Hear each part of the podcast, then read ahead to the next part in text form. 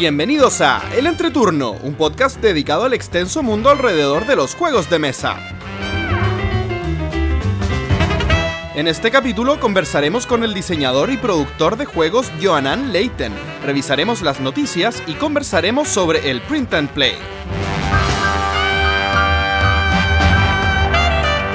Que disfruten el entreturno.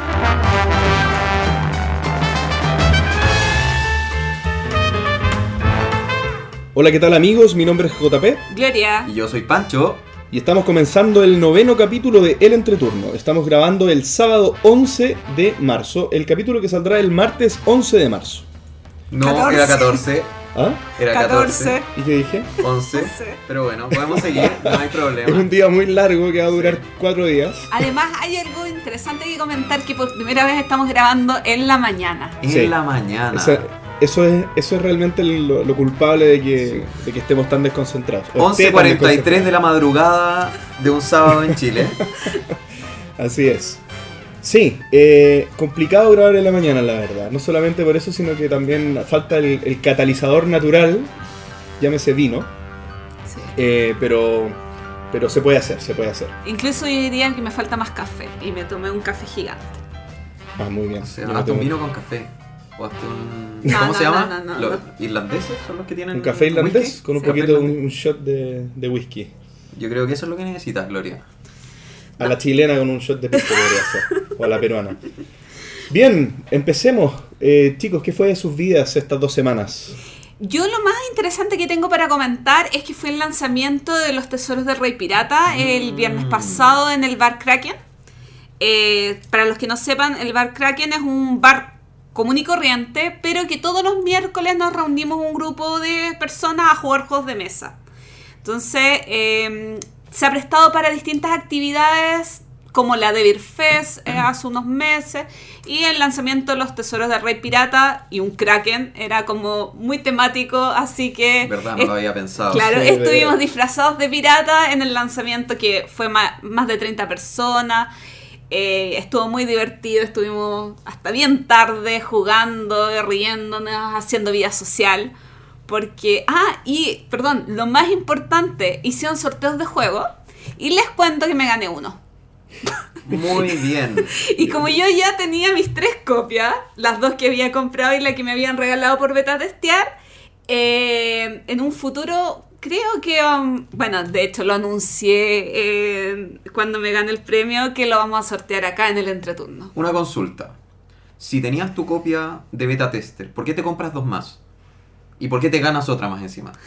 Ganarme es porque nadie me quiere y tú sabes que mala suerte en el amor, buena suerte en el juego.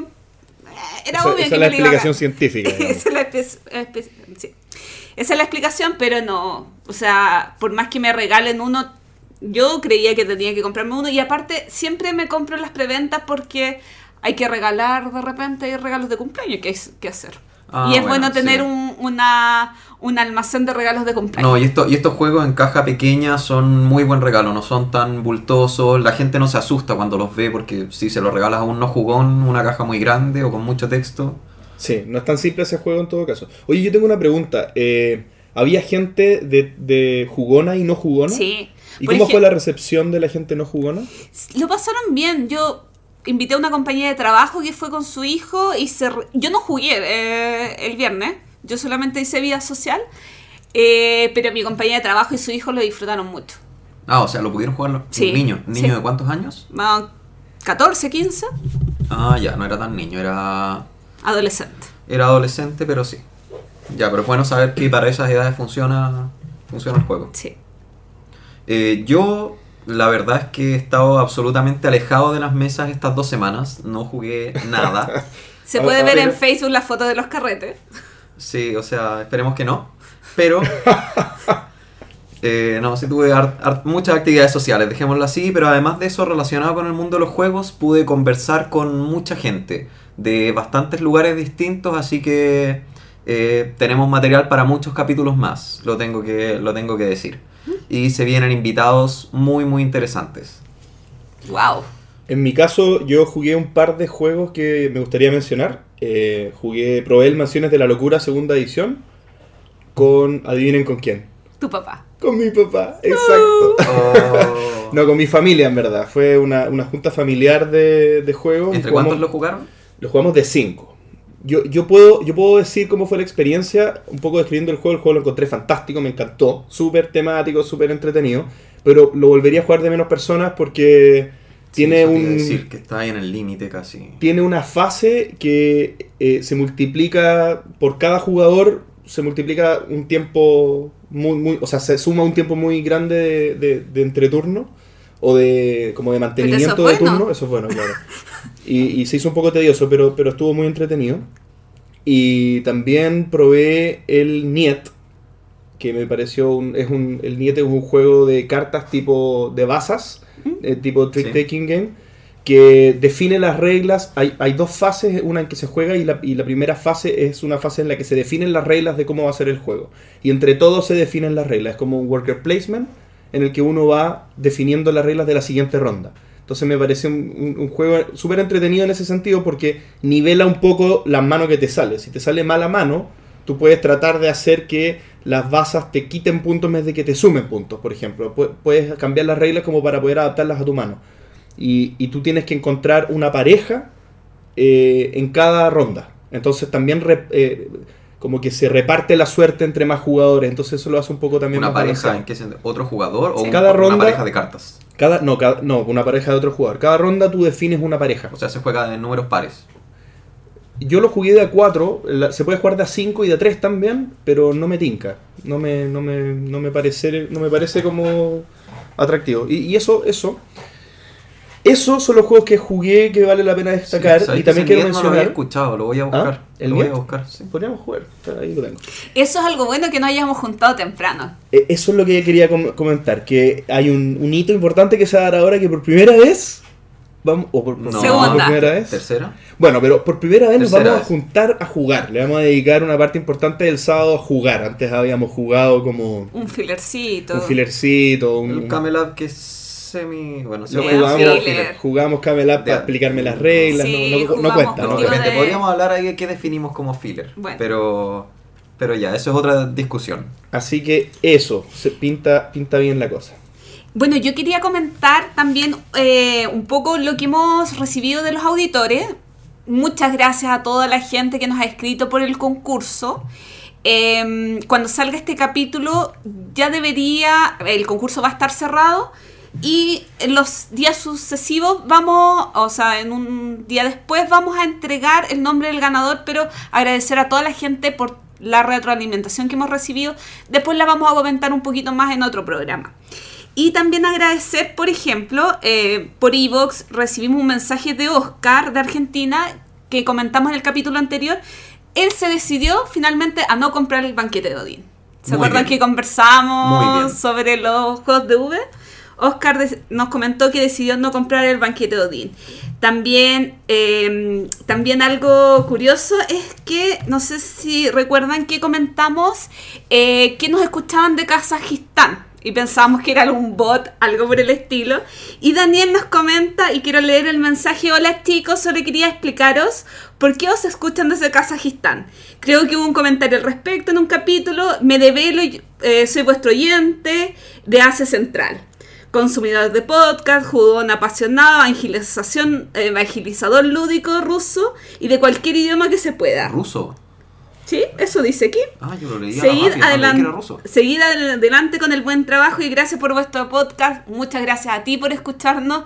Eh, realmente eh, es curioso cuando nos escuchan de algún país extraño. Por ejemplo, teníamos una descarga de India, pero sabíamos que, por ejemplo, Matías andaba en India o de repente de La isla de Inglaterra. Alemania también, que era Claro. una siempre. Sí, pero, Pero ya lo descubrimos. ya íbamos, eh, eh, de repente nos aparece un país extraño y sabemos quién Pero es. espérame, yo lo que me acuerdo era que eran 12 de Kazajistán, así que todavía quedan un par de amigos. Hay que, hay Sí. que descubrir a 11 kazati- kazajistaneses. Podríamos más. hacer un juego de eso, Claro.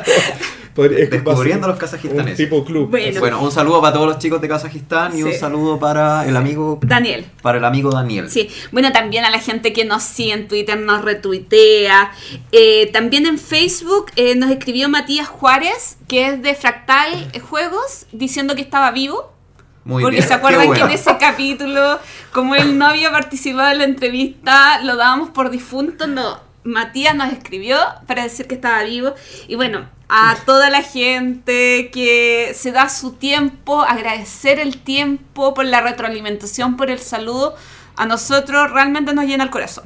Sí, en especial a los que nos mandaron mails dedicándose bastante, llegaron mails muy largos y con cosas bien profundas que tenemos que ir conversando de a poco para poder ir solucionando porque en el fondo queremos ir mejorando. Así que muchas gracias y independiente que no haya más concursos, si nos quieren escribir, sigan haciéndolo. Eh, nosotros leemos y conversamos todas las cosas.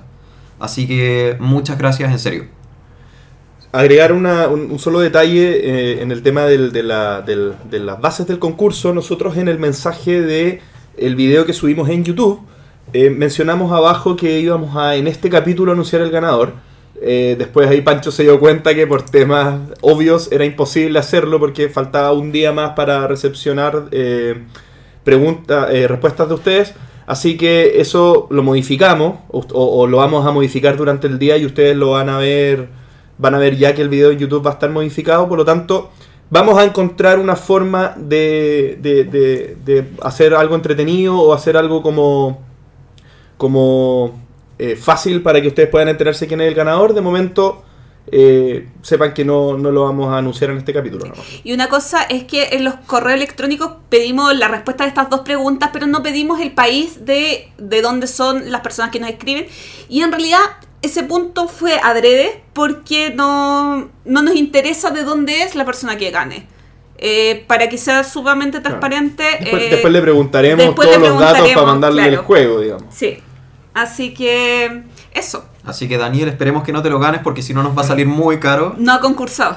Ah, ya. No concurses. No, sí, concursan. Nos gustan los comentarios. Bien, vamos entonces eh, cerrando esto para ir a la primera sección del programa, la entrevista. Partimos entonces con la entrevista acá en el entreturno. Eh, en esta oportunidad estamos haciendo otro contacto internacional con un amigo de Costa Rica. Eh, nuestro amigo es diseñador gráfico, diseñador de mecánicas de juego, autor de un- una campaña exitosa de Kickstarter eh, de un juego llamado Monsters, Monsters Party. Voodoo Madness. ¿Ah? ¿Perdón? Monsters Party Voodoo Madness. Ok, era, era mucho para mí.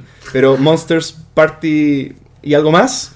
Y actualmente está preparando su, su siguiente campaña de Kickstarter.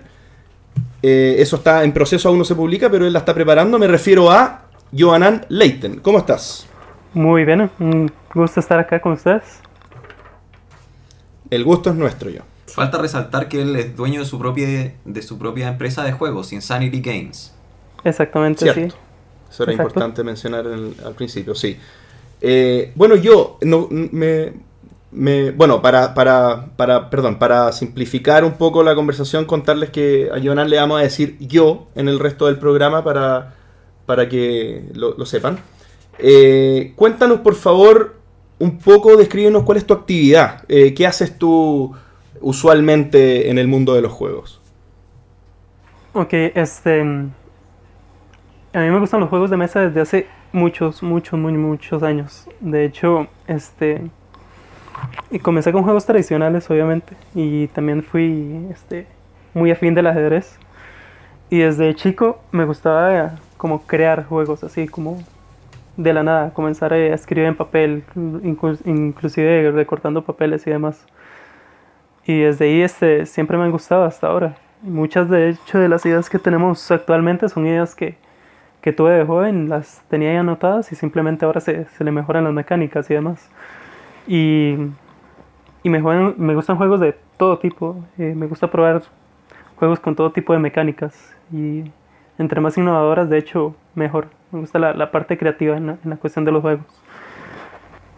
Y hace poco... Y esto tú lo haces de muy pequeño, digamos. Sí, claro. Este, como te digo, comenzando desde juegos tradicionales y, y ajedrez y otros juegos este, más conocidos, este, me, me fui metiendo un poquito más en los juegos también no tradicionales. Eh, me acuerdo que los más viejos este, comencé con Club, ya luego hace poco fue, fue que conocí juegos como Red Dragon Inn, Avalon, que son juegos que me cautivaron, cautivaron bastante.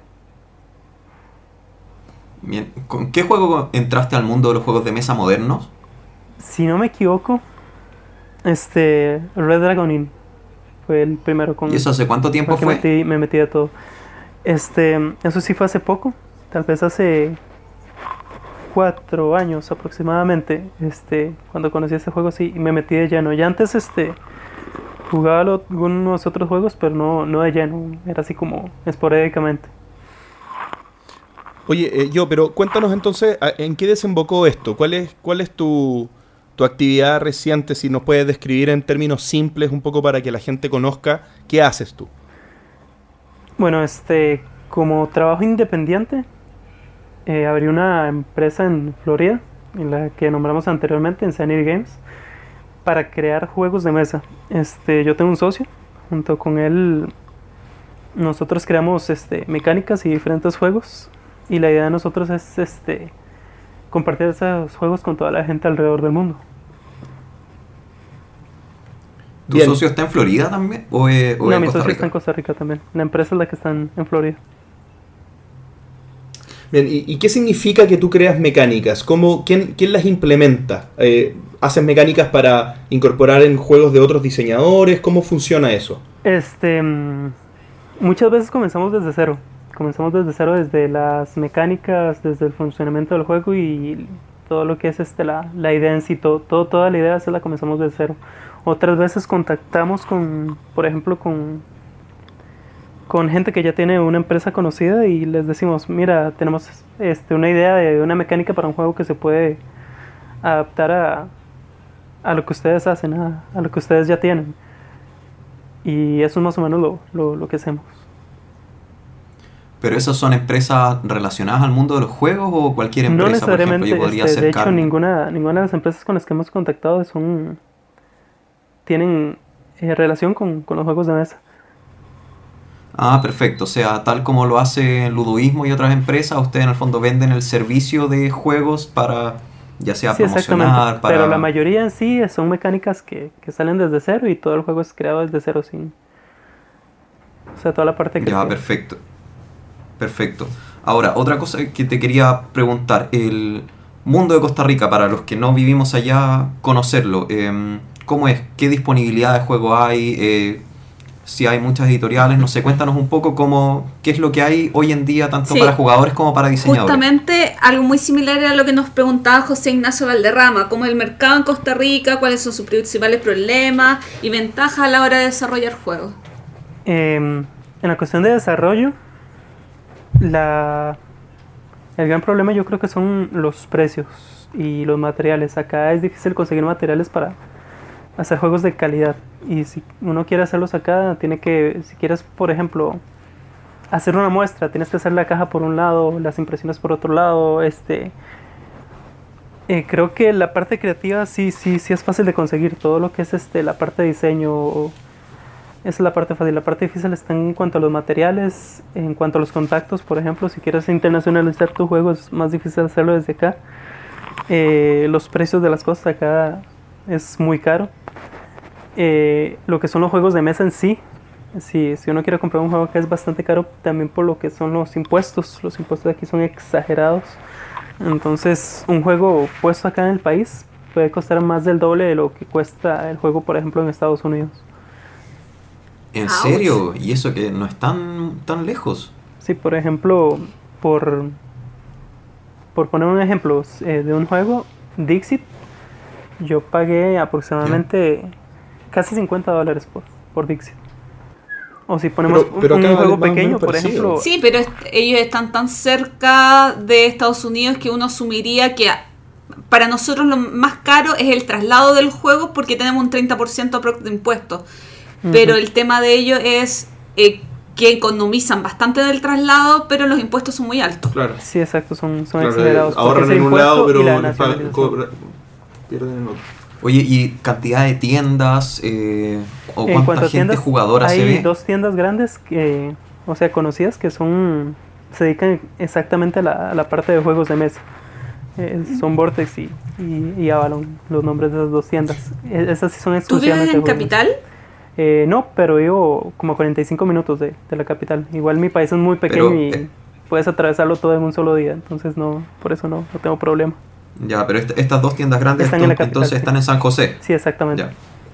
Este, Oye, ¿y cómo, perdóname, ¿cómo, cómo crees tú que influye eh, est- este, este nivel de madurez tal vez que, que se da en el, en el mercado costarricense por las condiciones de, de impuestos y todo, en que hayan más o menos jugadores, más o menos empresas? Por ejemplo, ¿cuántas em- más empresas hay aparte de Insanity Games ahí?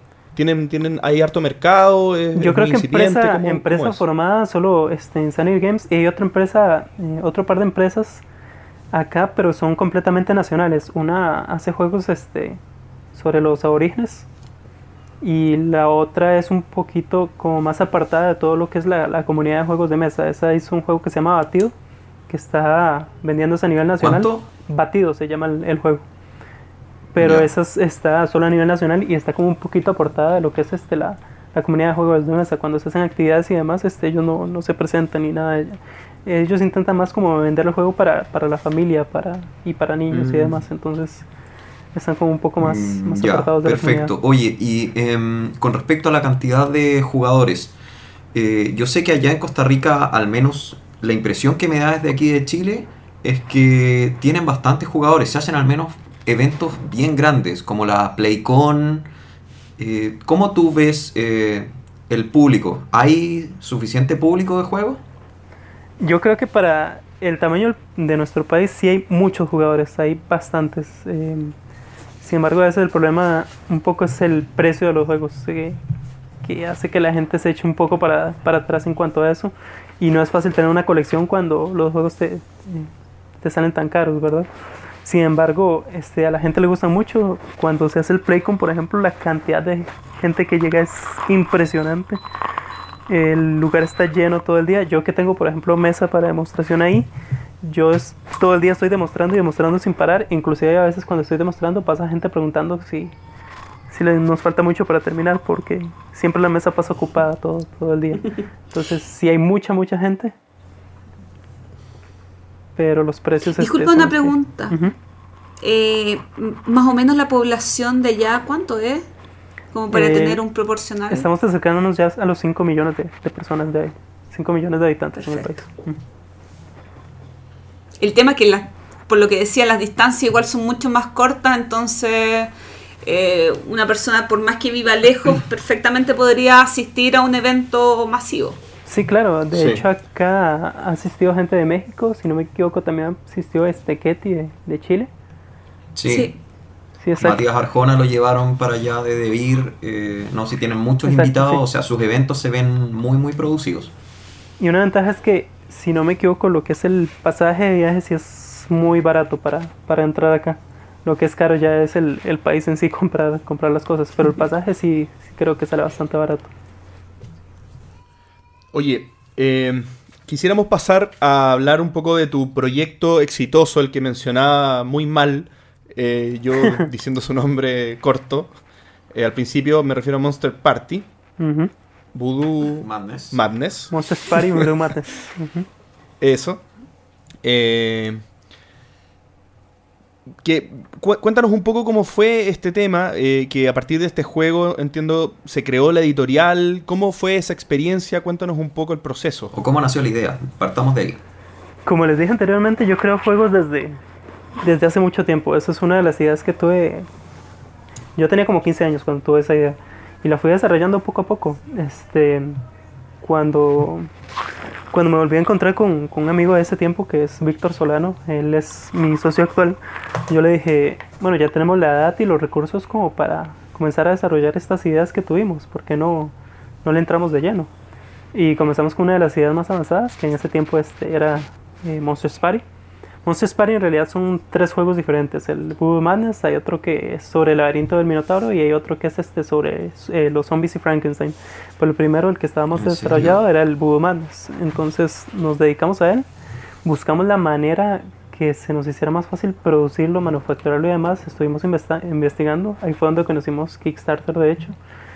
y hicimos investigaciones, fueron meses de meses de investigación, estuvimos trabajando como un año en, en el juego y en la investigación de cómo lanzarlo al, merc- al mercado. Un año teniendo ya el juego más o menos acabado. Este, el juego ya tenía todas las bases. Durante ese año también fuimos este, mejorándolo. eh, mejorando ciertos, ciertos eh, cuestiones ahí de mecánicas, eh, haciendo la parte del arte, consiguiendo todo lo que el juego lleva en sí, este, haciendo cotizaciones también. Entonces, durante ese año hicimos muchas cosas, tanto con el juego como investigación de, de Kickstarter. Ojo, eso es un, eso es un mensaje súper potente para todos los que están desarrollando juegos. Ah, bueno, y En una parte muy importante, el la- testing, el testeo del juego. Fue todo ese año testeando y testeando el juego. Sí, o sea, es que es súper fuerte porque la mayoría de la gente tiene una idea más o menos terminada y dice ya está listo, falta arreglarle unos detalles. Tú en esos detalles te tomaste un año. Sí, Y exactamente. por lo que sé, el juego tiene muy buena recepción.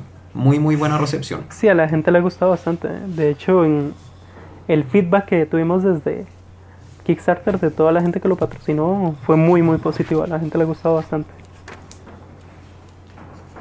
Sí, eh, oye, cuéntanos un poco, porque nosotros sabemos que eh, tuviste algunos intentos eh, de, de publicar este juego o de hacer una campaña antes y con, con, Sí. con, Sí, con dos, dos intentos fallidos. No, fue un intento. Y- y- Nosotros Lo, lo lanzamos una primera vez. Em, y la verdad no era Ah, un tan- intento fallido y uno exitoso. Sí, exacto. Este, la, la primera vez que lo lanzamos, faltando 10 días, iba como en un 60 y, 61, 62%. Pero yo sabía que el juego daba para más y yo sabía que aún le podía hacer algunos arreglos. Entonces hablé con la misma gente que nos había patrocinado, hice algunas encuestas y demás de qué les gustaría haber mejorado. Hice esas mejoras más otras mejoras que se nos ocurrieron a nosotros mismos. De hecho, el primer lanzamiento fue antes del Playcon. De- durante el. Playcon aprovechamos también para seguirlo testeando y ver qué otras mejoras podíamos hacerle al, al juego. Se las hicimos y ya el, este, al siguiente año, el año pasado, lo, lo volvimos a lanzar. eh, e instamos a la gente que ya lo había patro- patrocinado a, a ayudarnos con, con la segunda vuelta. Y logramos este, financiar el, el juego en tres o cuatro días, si no me equivoco. Wow. Oye, discúlpame, pero entonces la campaña estaba activa y tú te comunicaste con los backers que, que estaban hasta ese momento Sí, y exacto. se pusieron como entre todos de acuerdo para cancelar momentáneamente la campaña y reabrirla más adelante. Al final fue eso, ¿cierto? Exactamente, sí. Para Y- y hacer eso, todas las porque- correspondientes. Hay veces que uno ve eh, muchas cosas que eh, pasan de este tipo en Kickstarter eh, y que porque están mal manejadas o porque tal vez los volúmenes en empresas de Estados Unidos o europeas son más grandes y cuesta más coordinar, quedan, pasan algunos escándalos o algunas cosas que, que, ah, mediáticamente al menos se complican. ¿Bien? ¿Cómo, lo ves tú? ¿Cómo, ¿Por qué a ti te resultó? ¿Cómo pudiste hacer esa, esa comunicación tan coordinada con tus backers? Lo que pasa es que hay una parte muy importante de Kickstarter que a veces la, la gente eh, obvia o, o no conoce, que es el fanbase, este, tener fans. Cuando nosotros comenzamos la primera campaña, este, muy poca gente nos conocía, si no es que nadie, prácticamente solo acá en Costa Rica. Eh, eso es una de las cosas que te decía al inicio, a veces uno tiene muy poco contacto con el exterior estando desde acá, em, solo por, por redes sociales. En cambio, cuando estás en Estados Unidos puedes ir a eventos y, y demostrar tu, tu juego en varios lugares. En cambio, nosotros solo pudimos Claro. demostrarlo en el Playcon y demás. Entonces, ese primer, esa primera vez nos sirvió para eh, crear un fanbase, que eso es algo muy importante para, para poder tener éxito en Kickstarter. De hecho, tal vez es la, la parte más importante, que, que haya gente que te vaya a apoyar desde el inicio este, y que te conozca desde antes. Porque si llegas y nadie te Sí, o conoce, sea- pues no, no, no vas a tener popularidad en, en la plataforma. Sí, la estadística al menos eh, de lo que he leído, porque yo nunca he participado en un Kickstarter, es que normalmente te dicen, el primer día tienes que recaudar entre el 30 y el 50% del dinero de la campaña. Después viene otra subida, eh, o sea, sube de a poco durante los días y el último 30% se junta el último día. Eh, eso es para las campañas medias. Las grandes te pueden juntar todo en un día o en un par de horas, como se ha visto. Ah, un par de ¿Quieren minutos. Bueno, un par de minutos eh, no sé si quieren que les explique por qué el primer día es tan importante. Sí, Sí, sería sí. excelente. Ok, este, eso es por cómo funciona la plataforma. Em, el primer día es importante porque te deja en la lista de popularidad. La lista de popularidad no trabaja por la cantidad de dinero que reúna, sino por la cantidad de patrocinadores que tengas. Entonces, si por ejemplo yo tengo eh, 50 patrocinadores el primer día y 100 el segundo, eh, el segundo día me va a decir que tengo aproximadamente 75 patrocinadores por día. Y el primero me iba a decir que 50.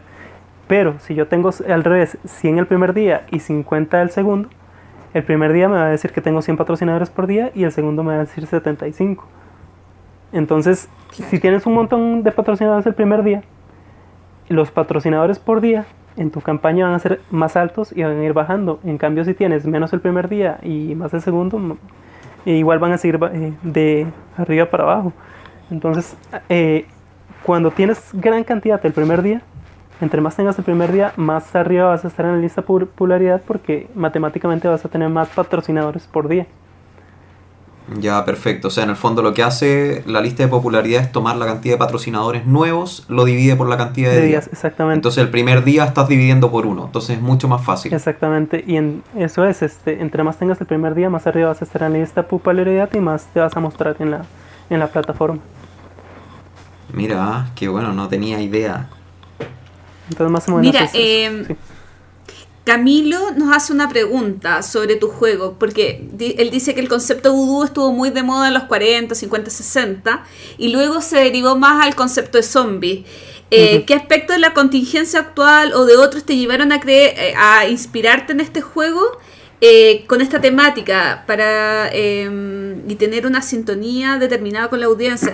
¿Crees que es importante considerar los códigos que maneja el público o el mercado a la hora de desarrollar juegos? Este, un dato curioso, el juego cuando lo iniciamos en realidad se llamaba Monsters Party Lights Out o Luces Fuera. Porque la idea es este que los monstruos están en una fiesta eh, y entre ellos tienen que descubrir quién, quiénes, son los, el- el- quiénes son los demás, es de identidades ocultas. Lo- nosotros le cambiamos el nombre y la idea porque si no hay luz, aún el hombre lobo, Drácula, el diablo, hay varios de los monstruos que pueden ver en la oscuridad. Entonces no, Claro. no le da ese sentido. Por eso lo cambiamos por muñecos vudú.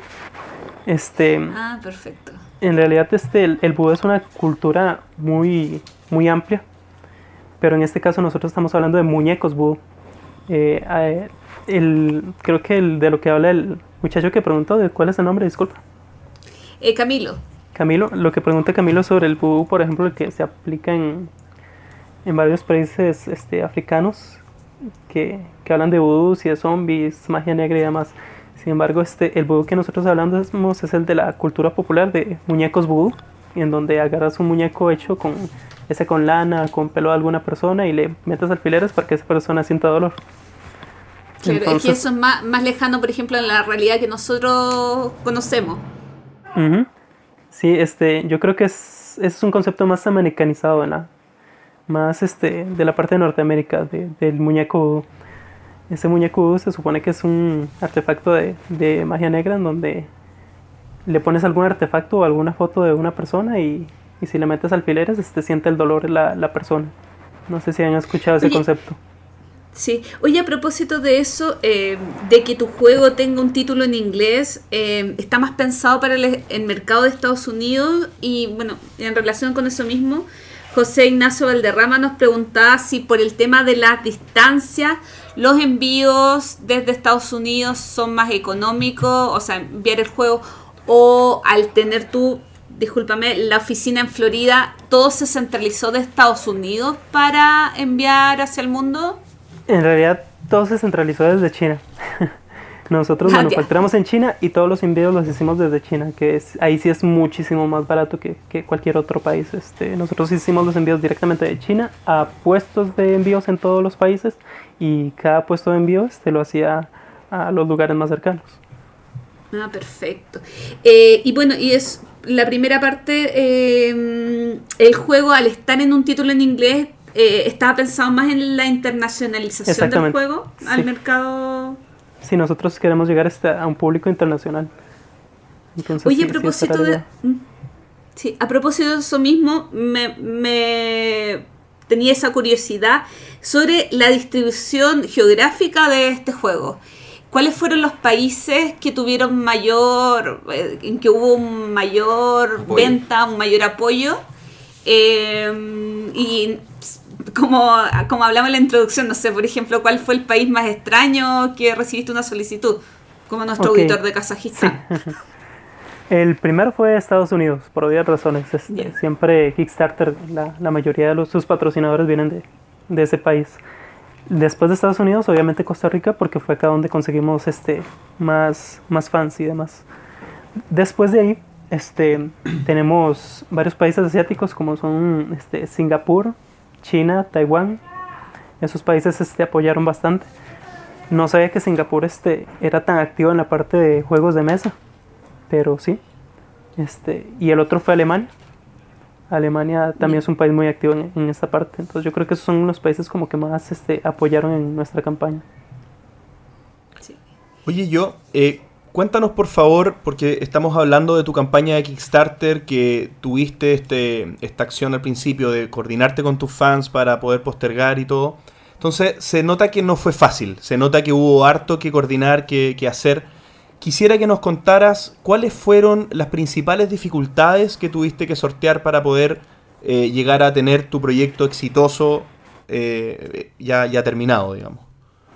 Cuando uno este, conoce Kickstarter y el desarrollo de juegos de mesa, eh, a veces uno piensa que uno tiene el juego listo, lo montas y esperas el dinero, pero ya muchísimo más. Y cuando te dicen o lees que una campaña Kickstarter lleva muchísimo más, ni siquiera llegas a imaginarte la cantidad de cosas que tienes que saber investigar y este, conseguir para lograr que tu juego esté ahí. Este, desde la parte de arte, desde la parte de mecánicas, desde la parte de impuestos internacionales, tienes que saber este, cómo se manejan los impuestos en todo el mundo, básicamente, de cómo se hace la parte de fulfillment, que es este, eh, repartir el juego por, por todo el mundo, lo que es la parte de código de barras, eh, las partes legales, eh, cómo se maneja el dinero una vez que sale de Kickstarter y llega a tu cuenta. Hay un montón de cosas que, que de verdad la gente no conoce y creo que cuando uno logra formar una campaña correctamente, cuando uno conoce la plataforma y conoce cómo funciona el mercado, se nota en la campaña. Creo que ya el, el, patrocinador lo ve en la campaña y por eso es que uno logra el éxito. Entonces, básicamente tienes que, que aprender a, a, investigar sobre todo y saber mostrar en tu campaña que tienes el conocimiento para, para hacerle llegar este, la recompensa a los patrocinadores. Sí, está claro, por todo lo que acabas de nombrar se nota que hay mucho, mucho que la gente no ve. Eh, hablando en temas de, de dinero, entonces, eh, todo el proceso de campaña es un proceso largo y que cuesta dinero. Antes de recibir, antes de recibir el primer patrocinador, incluso antes de lanzar la campaña, hay Claro. todo un proceso previo. Eh, ¿Ustedes cómo manejaron eso? ¿Cuánto les salió? Porque hay que hacer videos. Los videos, a menos que tengas la suerte de, de tener conocidos y amigos que lo hagan gratis y que lo hagan bien, eh, vas a tener que pagar por el video, vas a tener que pagar por imágenes. eh, ¿cómo, ¿Cómo lo manejaron ustedes? En el caso de Morphs Party, nosotros no esperábamos este, como sacar una ganancia, más queremos como quedar, como decimos acá, tablas, queremos este, como sacar lo que invertimos. Y la idea era este, solo colocarnos en el, en el mercado, ya tener un juego creado en Kickstarter para que cuando la gente viera nuestros siguientes juegos dijera, ah, mira, esta gente creó un juego y lo, y lo distribuyó exitosamente. Eso lo logramos, este, pero sí tomó una inversión bastante grande, como dices. eh, por ejemplo, para los videos, intentamos buscar, la mayoría de gente quisiera point and play, eh, que es el hecho de que impriman el juego y, y- y lo jueguen. Sin embargo, uno de esos sí le hicimos el envío, mentira, dos de esos les hicimos envío, uno de España y el otro en Estados Unidos. El- los de España nos ayudaron bastante, se los enviamos con tiempo, hicieron un, buen video, eh, nos hicieron otro video desde México que quedó excelente eh, otro de Inglaterra y otro de Estados Unidos. El de Estados Unidos fue el otro que le enviamos y ese fue el que nos quedó peor y fue el único que le pagamos por hacer el review.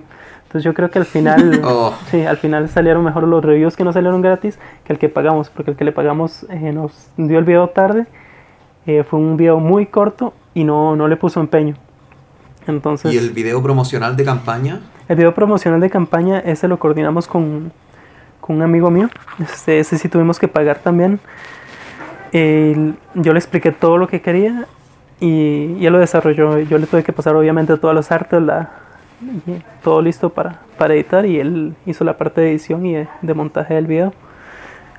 Y también lo tuvimos que, que pagar, a pesar de que fue un amigo. Y, y aproximadamente en dólares o no sé. Ese eh, nos salió bastante ¿cómo ¿Cuánto barato. le salió? Sí, ese nos salió bastante barato, por eso pagamos solo 100, 100 dólares aproximadamente. Ah, muy barato. Sí, muy, muy ¿Y al barato. reviewer de Estados Unidos, malo? Ese le pagamos 200 dólares. Solo por el review más el envío, que los envíos desde acá son muy, muy, muy caros. Eso también, eso sí no me Oye, equivoco. y si tuvieras que consolidar más o menos los costos pre-campaña, ¿cuántos Em, serían? ¿Estos 300 dólares o, o otros No, costos muchísimo importantes? más, muchísimo más. De hecho, puedo decir que costos pre-campaña ya todo unido, este, pueden ser unos 1.500, 2.000 dólares aproximadamente. Y Wow. sin considerar quizás tu tiempo invertido. Yo creo que sí, sí considero un poco el, el costo en, en eso, sí, sí, eso sí lo tomé en cuenta en cuanto al costo total Wow. de preinversión. Oye, y pasando después a los costos post-campaña, porque uno evidentemente hace cálculos y dice, bueno, yo estimo que me va a salir esto el envío, yo estimo que me va a salir esto otro, em, el- la manufactura, bueno, eso siempre sale lo mismo. Eh, los impuestos uno los estima. eh, ¿Cómo anduvieron ustedes ahí? Eh, ¿Salió más o menos aproximado a lo que habían calculado? O... Lo que es la parte, menos. la parte de financiamiento nos alcanzó apenas, apenas para hacer lo que es la manufactura y una parte de los envíos, por lo menos lo que son los envíos internacionales. Ya lo que son los envíos para Costa Rica, que nosotros nos trajimos 250 juegos para acá, eso lo pagamos, este, la mayoría de parte la pagamos nosotros. Pero la ventaja es que los juegos que quedan eh, de sobra, a esos ya le sacamos ganancia absoluta. Claro, esos son los de, que, los que con- generan la ganancia. Sí, exacto. Y con eso es con lo que ya estamos recuperando lo que es la, la inversión. Este, aún nos quedan 500 juegos en China, que eso los vamos a utilizar para hacer envíos con la segunda campaña también. Eh, tenemos, nos quedan aproximadamente 150 juegos acá, pero ya podemos colocar tanto en las empresas de juegos de mesa como en librerías. Eh, nos, eh, aquí hay dos eh, librerías y jugueterías importantes que, que mucha gente conoce, que son Juguetón y Librería Internacional, que lo- ahí lo logramos colocar. Y todavía Ah, tenemos más, que, que eso lo vamos colocando y básicamente le sacamos un- una ganancia del, del 100%, porque ya lo demás fue, fue pagado. Ya, o sea, finalmente en la campaña vas a salir un poco arriba después de mucho trabajo. Sí, en realidad no es a la campaña lo que se- le sacamos, eh, sino a los, a los juegos. Claro. Sí, Claro, porque ¿qué, qué cuánto- ¿cuántos juegos mandaste a hacer? Bueno, eso depende también de los, Mil. de los backers, pero... Sí, mil juegos ¿Mil? hicimos esta vez. ¿Y de esos cuántos correspondían a, la- a los que te compraron en campaña? En campaña entregamos eh, 259 juegos, exactamente. Ah, igual bien, porque mm, un cuarto de los juegos financia el resto. Sí, exacto. que generalmente creo que esos son los números que maneja más o menos Kickstarter, a menos que estés haciendo un side o un, o un Gloomhaven, que tú sabes que en el fondo vas a mandar a hacer más o menos la cantidad similar de, de backers. Pero para Sí, es que también cambia, así, porque por ejemplo, eh, eso depende mucho del número de patrocinadores, porque por ejemplo, si hubiéramos tenido mil patrocinadores, este, la cantidad de financiamiento cubre tanto toda la producción como todo el envío y toda la traída hacia acá y aún, y aún sobra, entonces se le iba a sacar eh, ganancia al proyecto y también a los, a los juegos, entonces depende de la, la cantidad de patrocinadores. Y obviamente entre más juegos este manufacturas, más barato te sale la, el juego individual. Oye, y si lo tuviera que poner en términos de porcentaje más o menos, ¿cuánto fue lo que gastaste en manufactura versus envíos? Por ejemplo, los envíos te salieron más o menos similar que la manufactura, menos, más, la mitad. Para ver, este. mm, Si no me equivoco, serían como un. digamos, del 100%, del 100% entre. eh, eh, sumando la manufactura y el envío, creo que sería un 65% de manufactura y un 35% de, de envíos. O sea, el envío es más o menos la mitad de la manufactura. Casi, Wow. sí, un poquito menos de la mitad.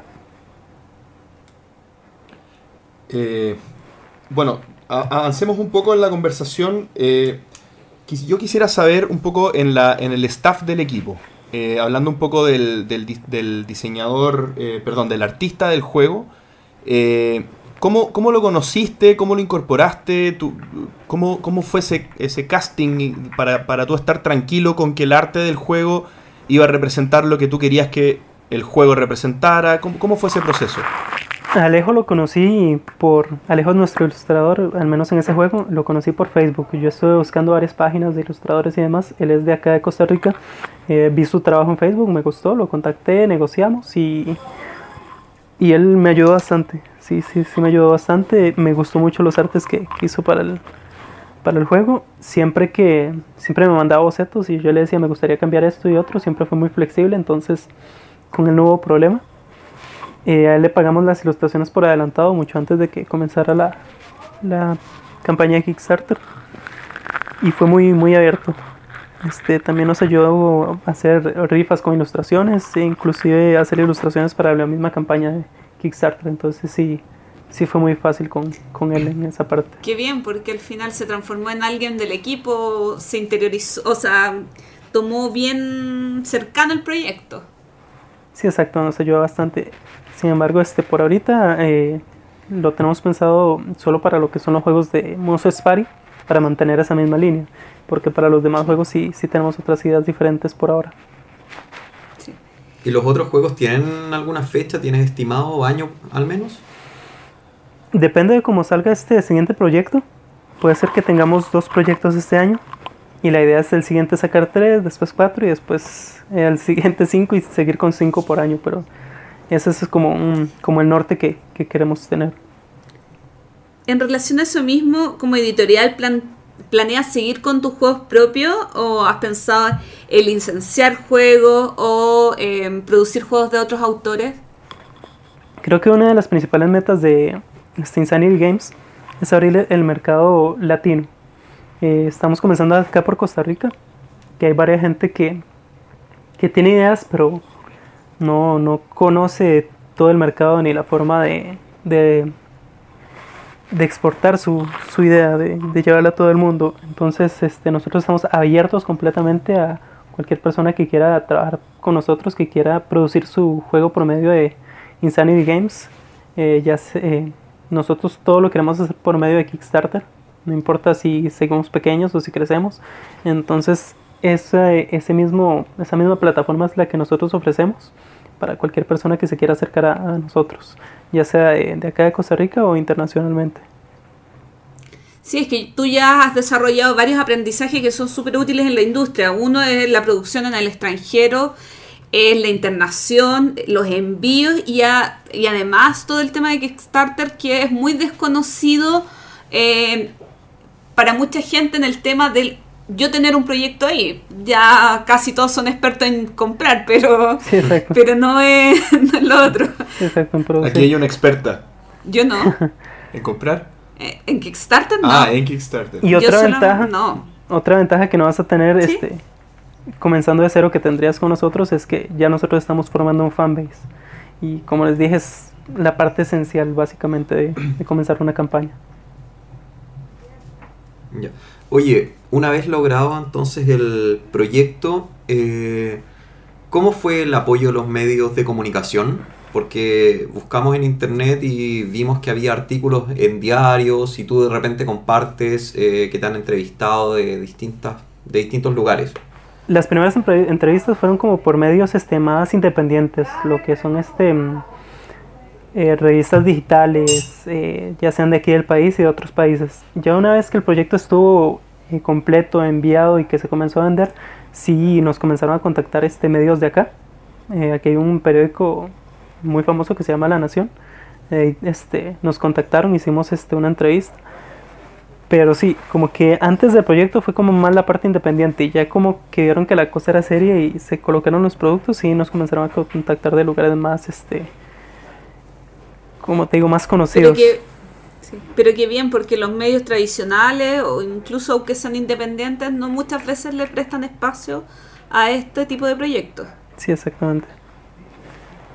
Entonces, pasando al siguiente proyecto, que ya nos han nombrado bastantes veces que tienes un proyecto nuevo. Eh, para contarle a la gente, no sé si le quieres contar tú la historia o, o- o la cuento yo. Que la cuente. Sí, que la cuéntala, cuéntala tú. Este, para mí There She Is es muy, muy, muy importante. Em, Cuenta primero qué es There She Is. There She Is es una animación coreana. Eh, inició más o menos en 2003 y se volvió viral en internet en 2004, antes de YouTube.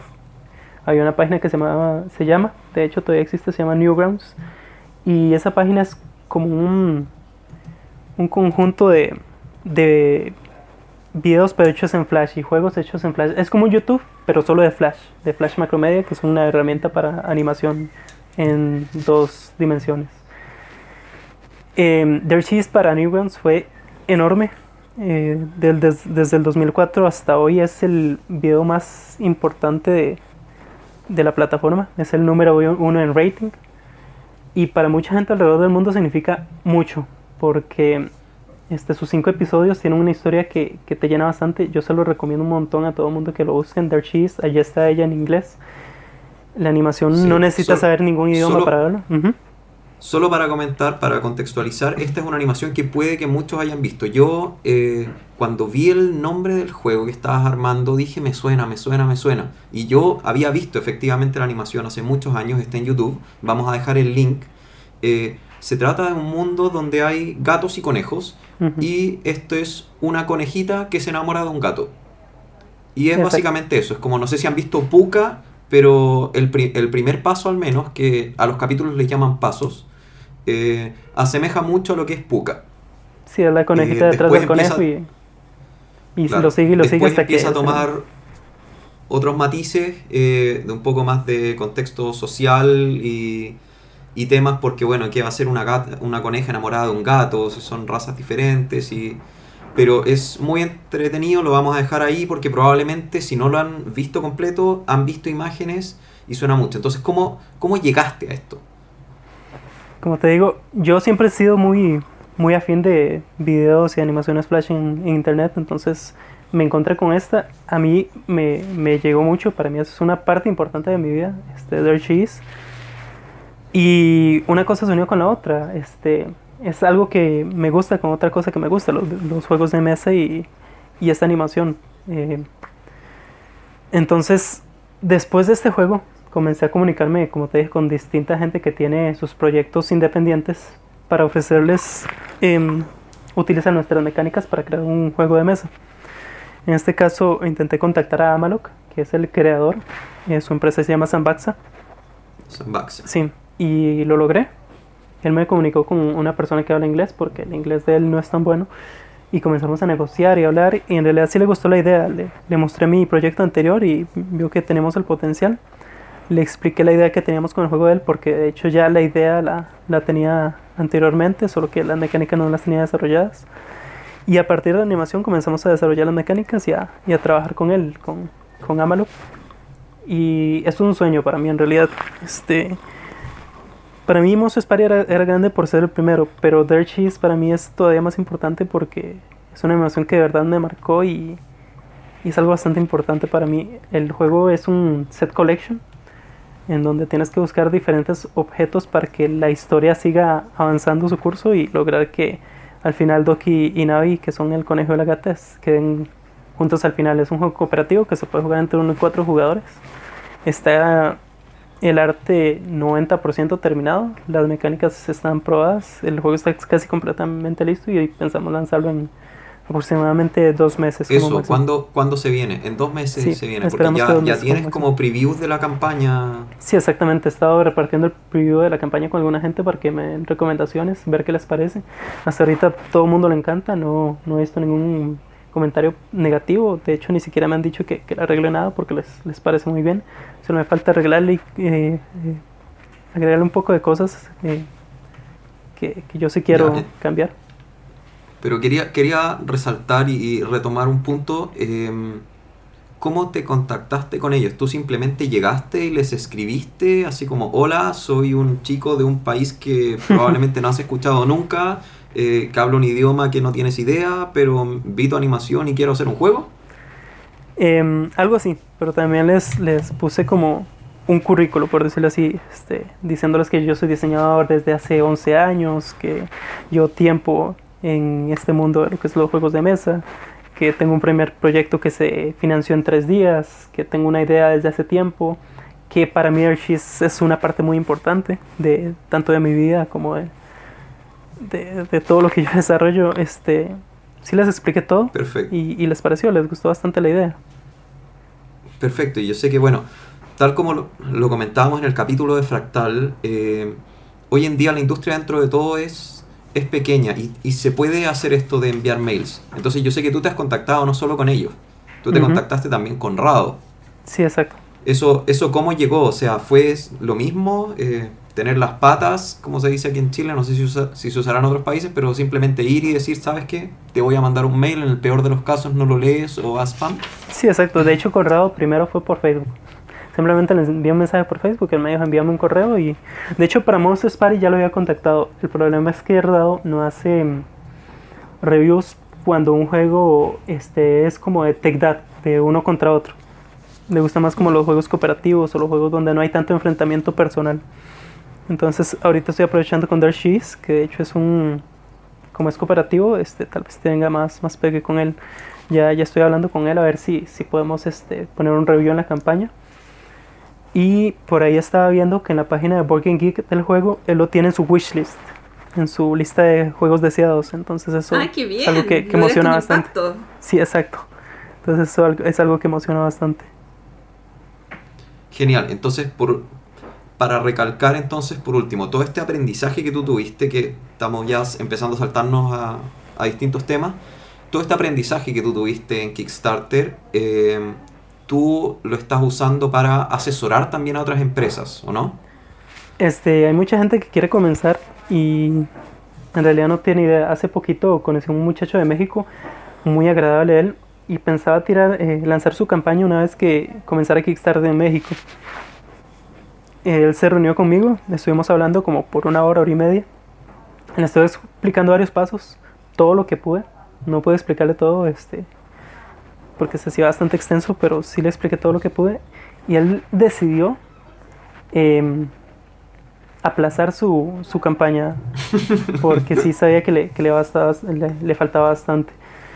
Eh, yo estoy dispuesto completamente a repartir todos mis conocimientos. No es que yo sea un profesional, pero sí aprendí un montón de cosas y como te digo, fue más de un año investigando y prefiero ayudar a la gente y decirle, mira, esto es lo que yo aprendí y esto y esto y esto y darle todo, todos mis conocimientos a que estén leyendo y que y que aprendan a golpes, porque como te digo, yo, yo una campaña fallida primero, entonces prefiero que la, eh, ayudar a la gente.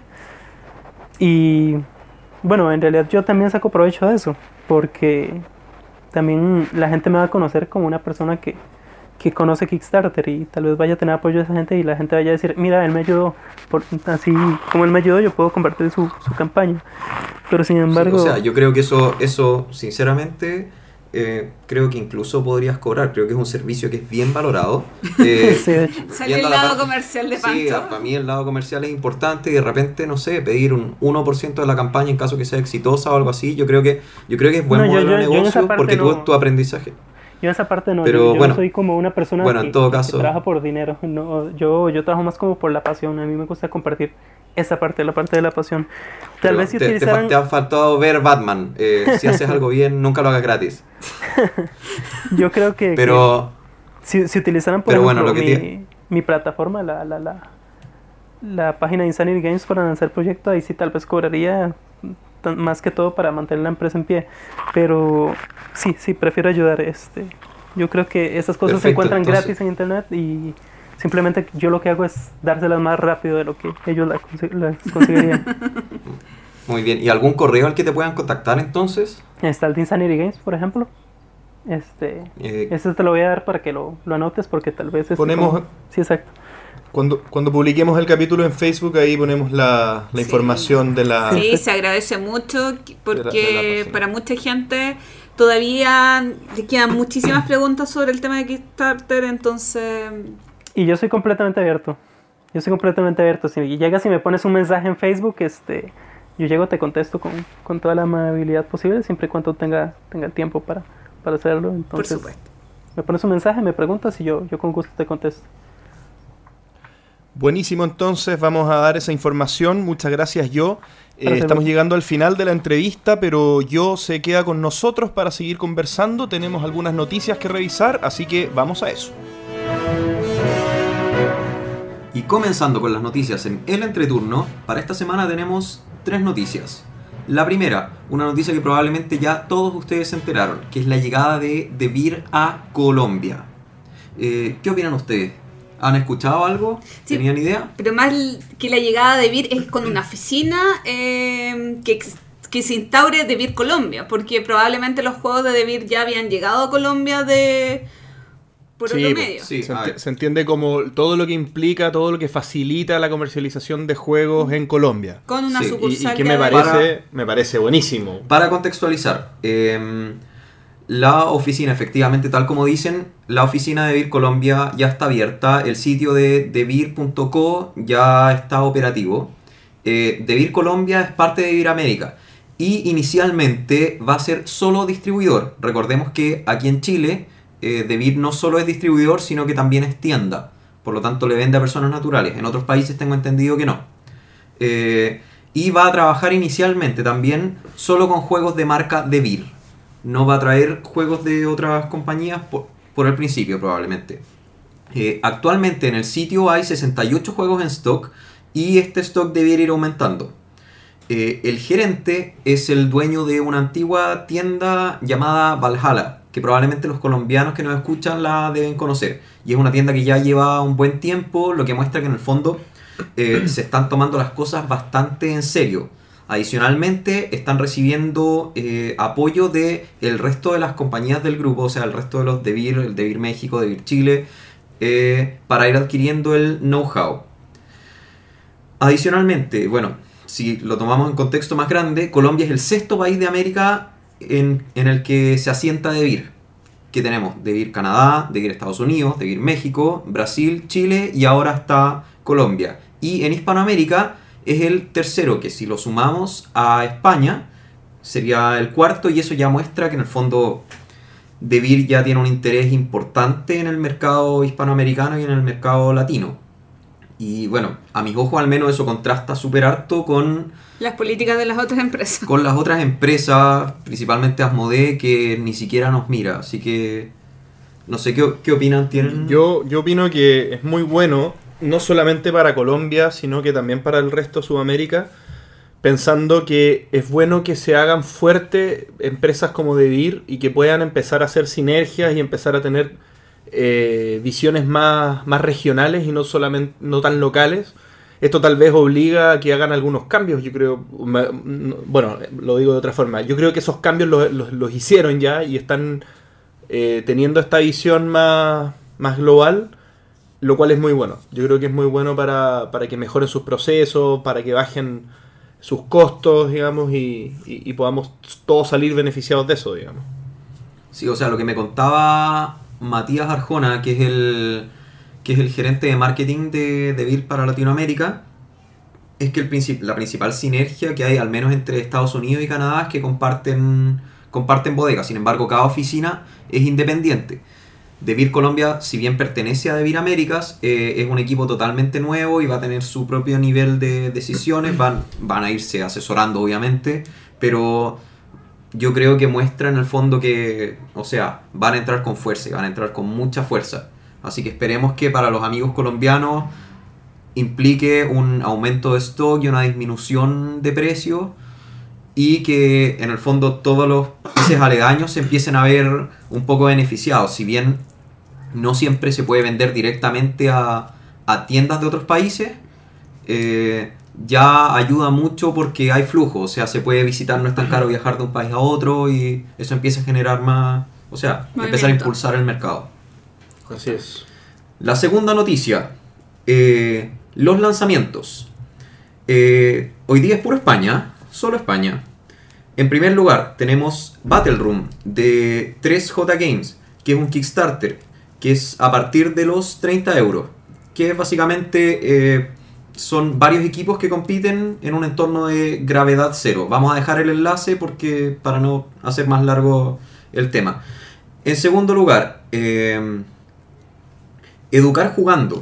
Este es un libro que va a salir, que salió por Berkami, eh, en donde se recogen experiencias, actividades y proyectos de aprendizaje basado en juegos. A ti, Gloria, que te interesa bastante ese tema, yo creo que te puede.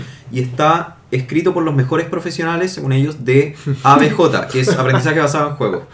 Eh, y la ludificación. Eh, sale 10 euros la versión en PDF y 20 en formato físico. Formato físico habría que traerlo, pero bueno, vamos a dejarlo ahí para que si los interesa lo, lo puedan ver.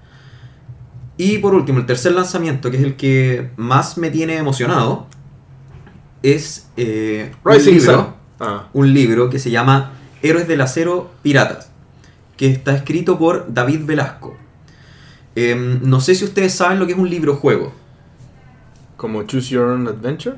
Ya, eh, Elige tu propia aventura fue uno de los primeros libros juegos o, o de los más famosos que se armaron en los años 80.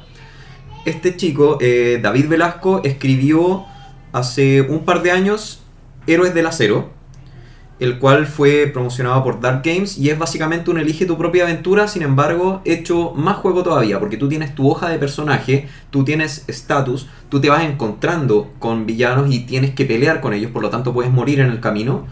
Eh, y a diferencia del Elige tu propia aventura, esto, en el Elige tu propia aventura, no sé si recuerdan que uno se pasaba a página, aquí ahora por temas de tamaño uno se va a secciones. Entonces son secciones pequeñas. Creo que el creo que este, el Piratas, ya tiene 400 secciones distintas y tiene eh, 20 finales diferentes. Tanto el anterior como este están basados en un mundo que inventó este muchacho que se llama Urowen, donde bueno, uno puede elegir la raza, humano, elfo, enano, y tiene distintos oficios. Bueno, perdón, ese era el primero. En el Piratas no sé qué razas habrá. Así que yo estoy súper emocionado porque en verdad a mí me gustaban, me gustaban mucho los Elige tu propia aventura. Bueno, igual. Y, o sea, ver que se están haciendo este, este tipo de proyectos que empiezan a mezclar mundos, lo encuentro maravilloso. Oye, ¿y lo vas a, lo vas a comprar? ¿Lo vas a apoyar? Sí, este sí, voy a ver cómo, cómo lo hago. Pero sí, o sea, yo lo quiero, quiero este y quiero el anterior y además tiene un par de libros más basados en ese mundo. Así que estuvimos conversando un poco con el, con el autor. Si buscan en internet, el primer libro se editó eh, por un sitio, o sea, por una editorial que se llama Dark Game, que lamentablemente murió, así que no busquen Dark Game en, o sea, no busquen por el sitio web que era creo que darkgame.com o algo así o .org, porque los va a llevar a un sitio porno japonés, así que no, no está relacionado con el libro ese sitio. Pero bueno, son cosas que pasan. Ahora van a empezar a aumentar las visitas de Dark Game. Ya. Eh, Partiendo por mí. No, mentira, mentira, mentira, mentira. Pero, pero bueno, nos- yo al menos estoy muy emocionado, en especial por el hecho de que muchos de los jugadores de carta, o sea, de juegos de mesa que yo conozco, eh, partieron siendo jugadores de rol y de a poco por temas de tiempo no tuvieron espacio para juntarse con grupos, diferencias de intereses. Aquí uno tiene un juego de rol que puede jugar solo. Y tiene, o sea, ya dijimos, 20 finales.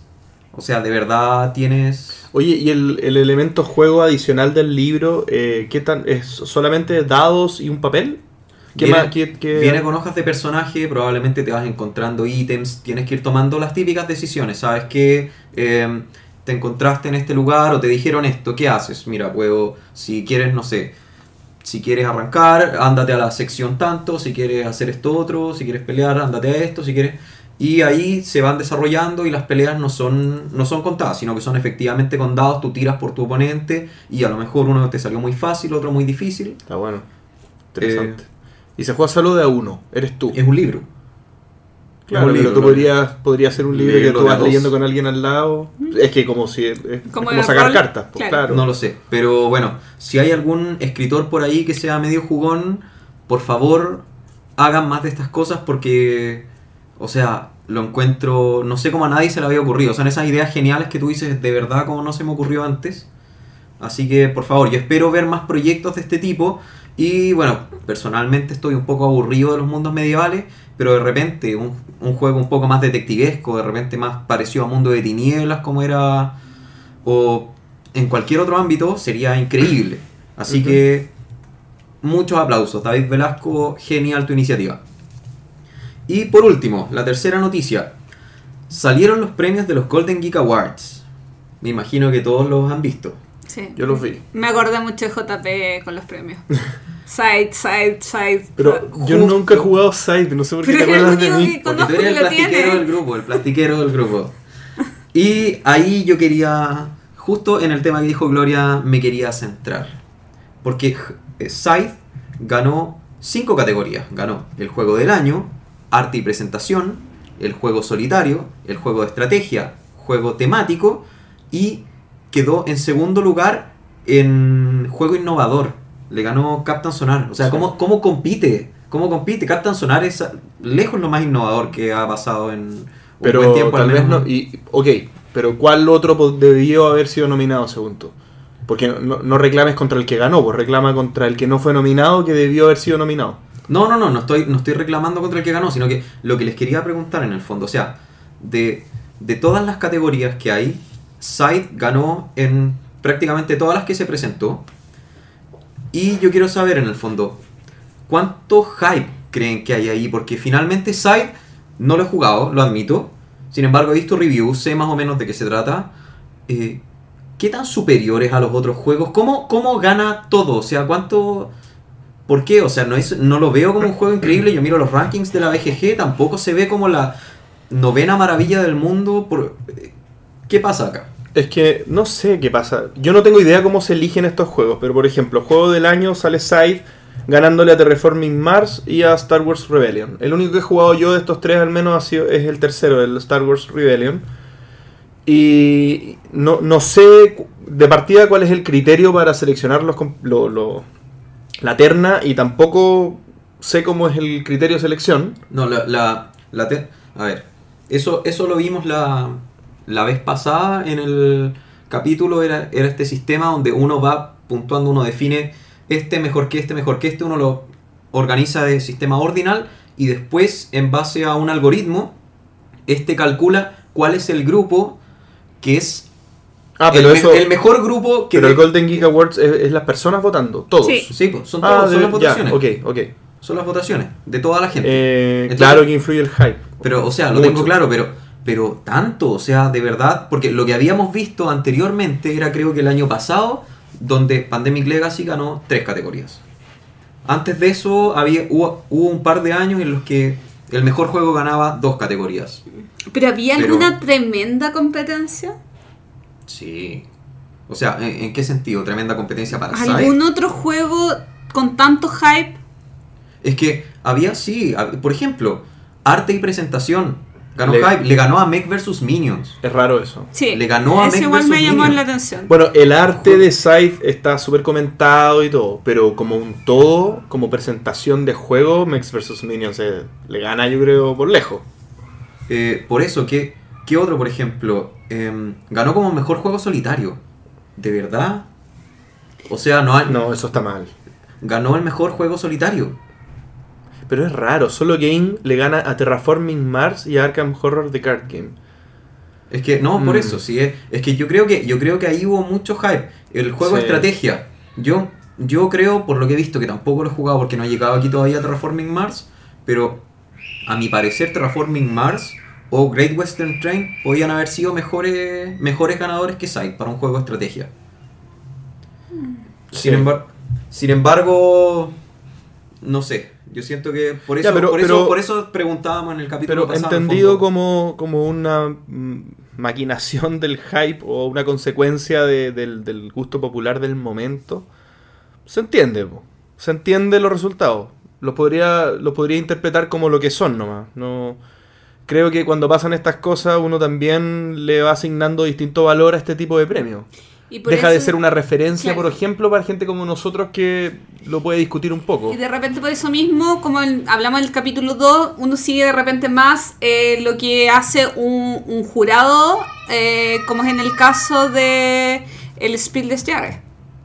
Que, Claro. ya, que ya tiene, si bien línea. puedes compartirlo o no, tiene una línea y no te vas a sorprender tanto porque tienen ciertos parámetros ya definidos.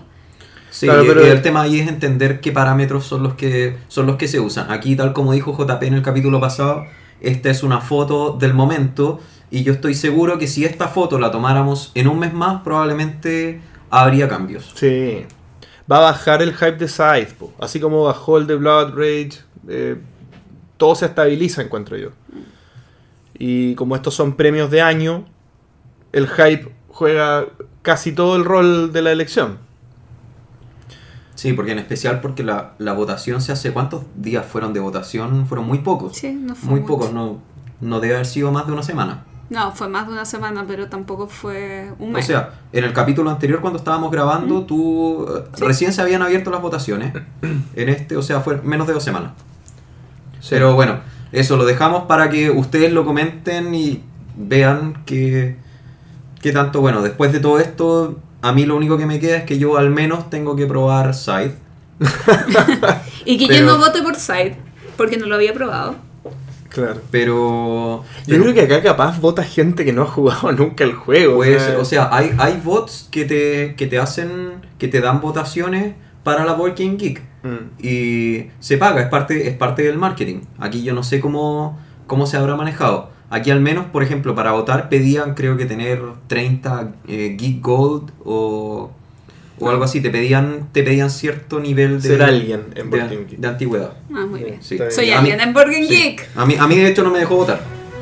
Porque yo No la, nadie. yo la Working Geek lo uso, la uso muy poco. Y hace mucho que no la uso. No, yo pagué este año o el año pasado un- Ah, ya. mi, mi aportecito, sí. Ya, pero bueno, así que eso. Esas fueron las noticias, espero que les hayan gustado y seguimos con la- el tema de la semana.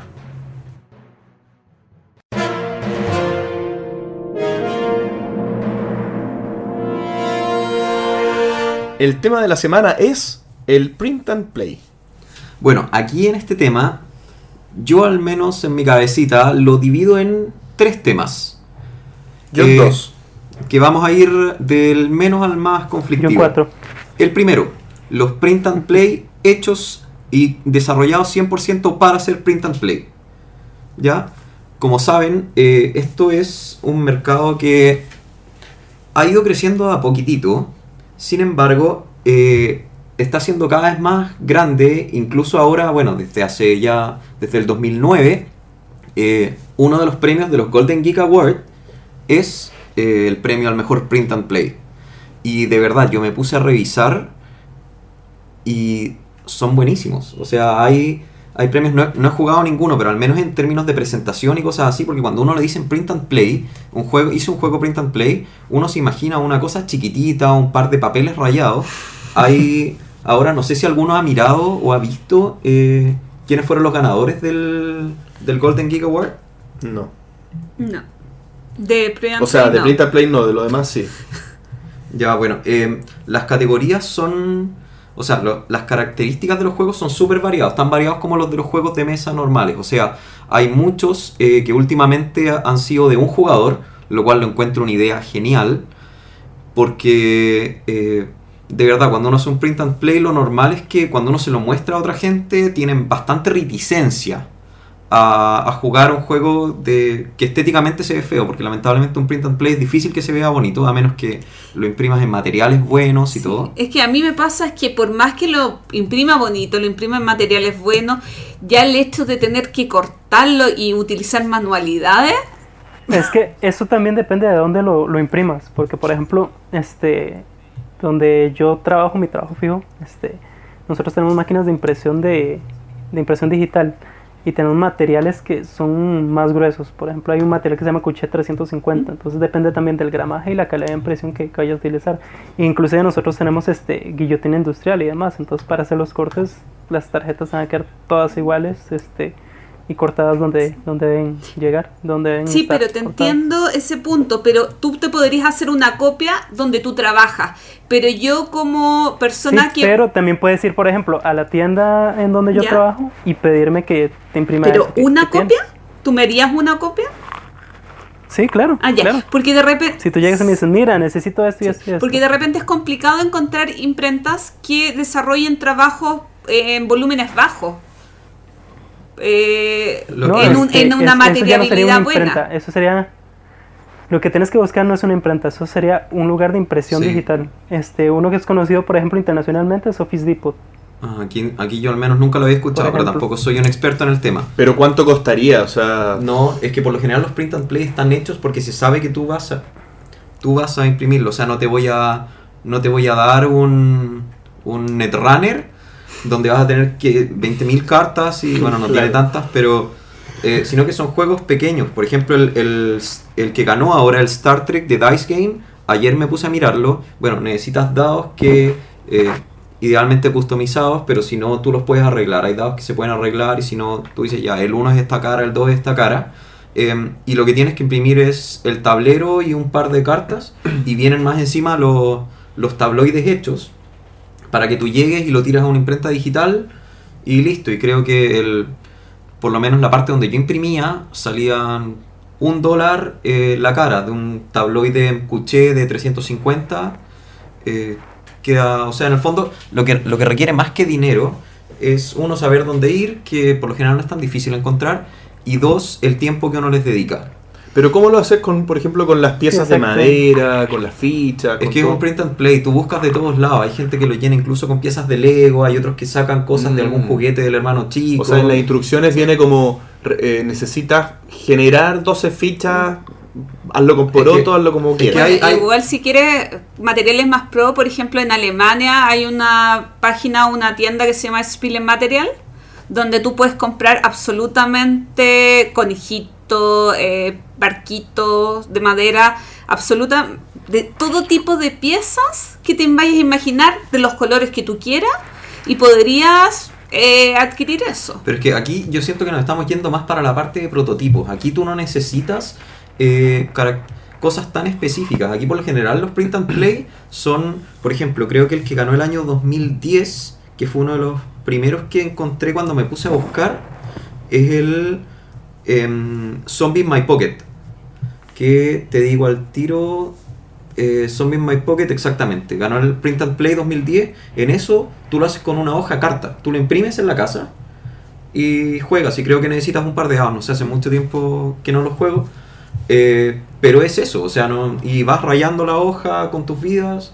Y es eso, o sea, eso es... Y es que a veces también, también el creador este, adapta el juego para que utilice piezas que se pueden imprimir. Por ejemplo, nosotros con, cuando hicimos Monsters Party eh, y enviamos el print and play para los reviews, este, no sé si han visto, pero lleva unas piecitas acrílicas.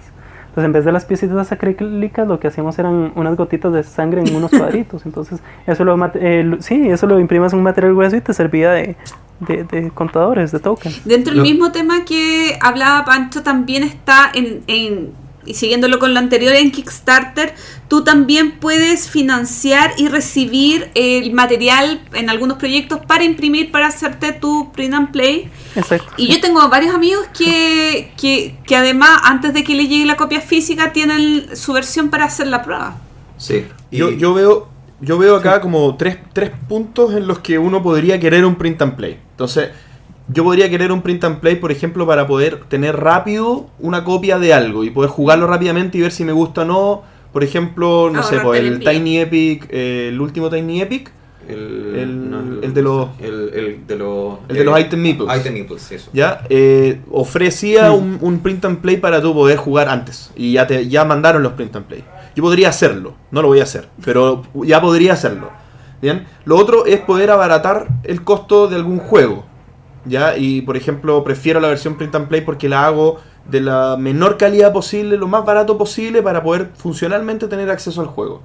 Y lo otro que veo es lo contrario, es poder decir, no me gusta cómo está este juego, me voy a hacer yo eh, mi versión customizada, fantástica, eh, premium mía. Sí, pero en el fondo, ¿ustedes han, han hecho print and play alguna vez? Justamente, sumado a lo de... Sí, eh, eh, un momento, JP. les falta una, Ah. una opción ahí.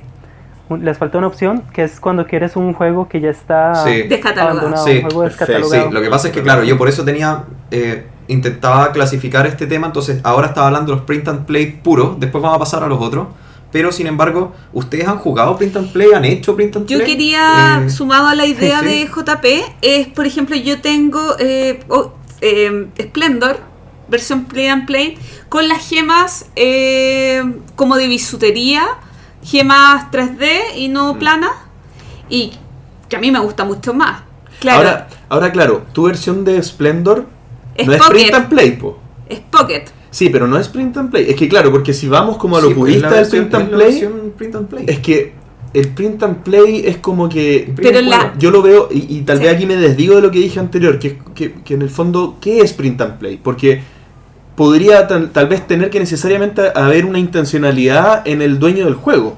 Como por ejemplo lo que hizo Tiny Epic, que ellos te ofrecen un print and Mm. play. Onda, yo te dijo, yo te digo que puedes imprimirlo y jugar. cualquier versión, es, Es que la estamos no es customizar. Es, cual- solamente. es cualquier, es cualquier juego, no, es que no es custom, no necesariamente. Es cualquier juego que tú imprimes y juegas, sin tener necesariamente que pagarlo, que eso se usa mucho. Ah, ya, la eso nos referimos con print and play. Eso es, entonces. imprime y juega. Ah, ya, yo, yo en la universidad hice mucho, porque claramente ahí uno no tiene, tiene mucho tiempo libre y no tiene tanto dinero.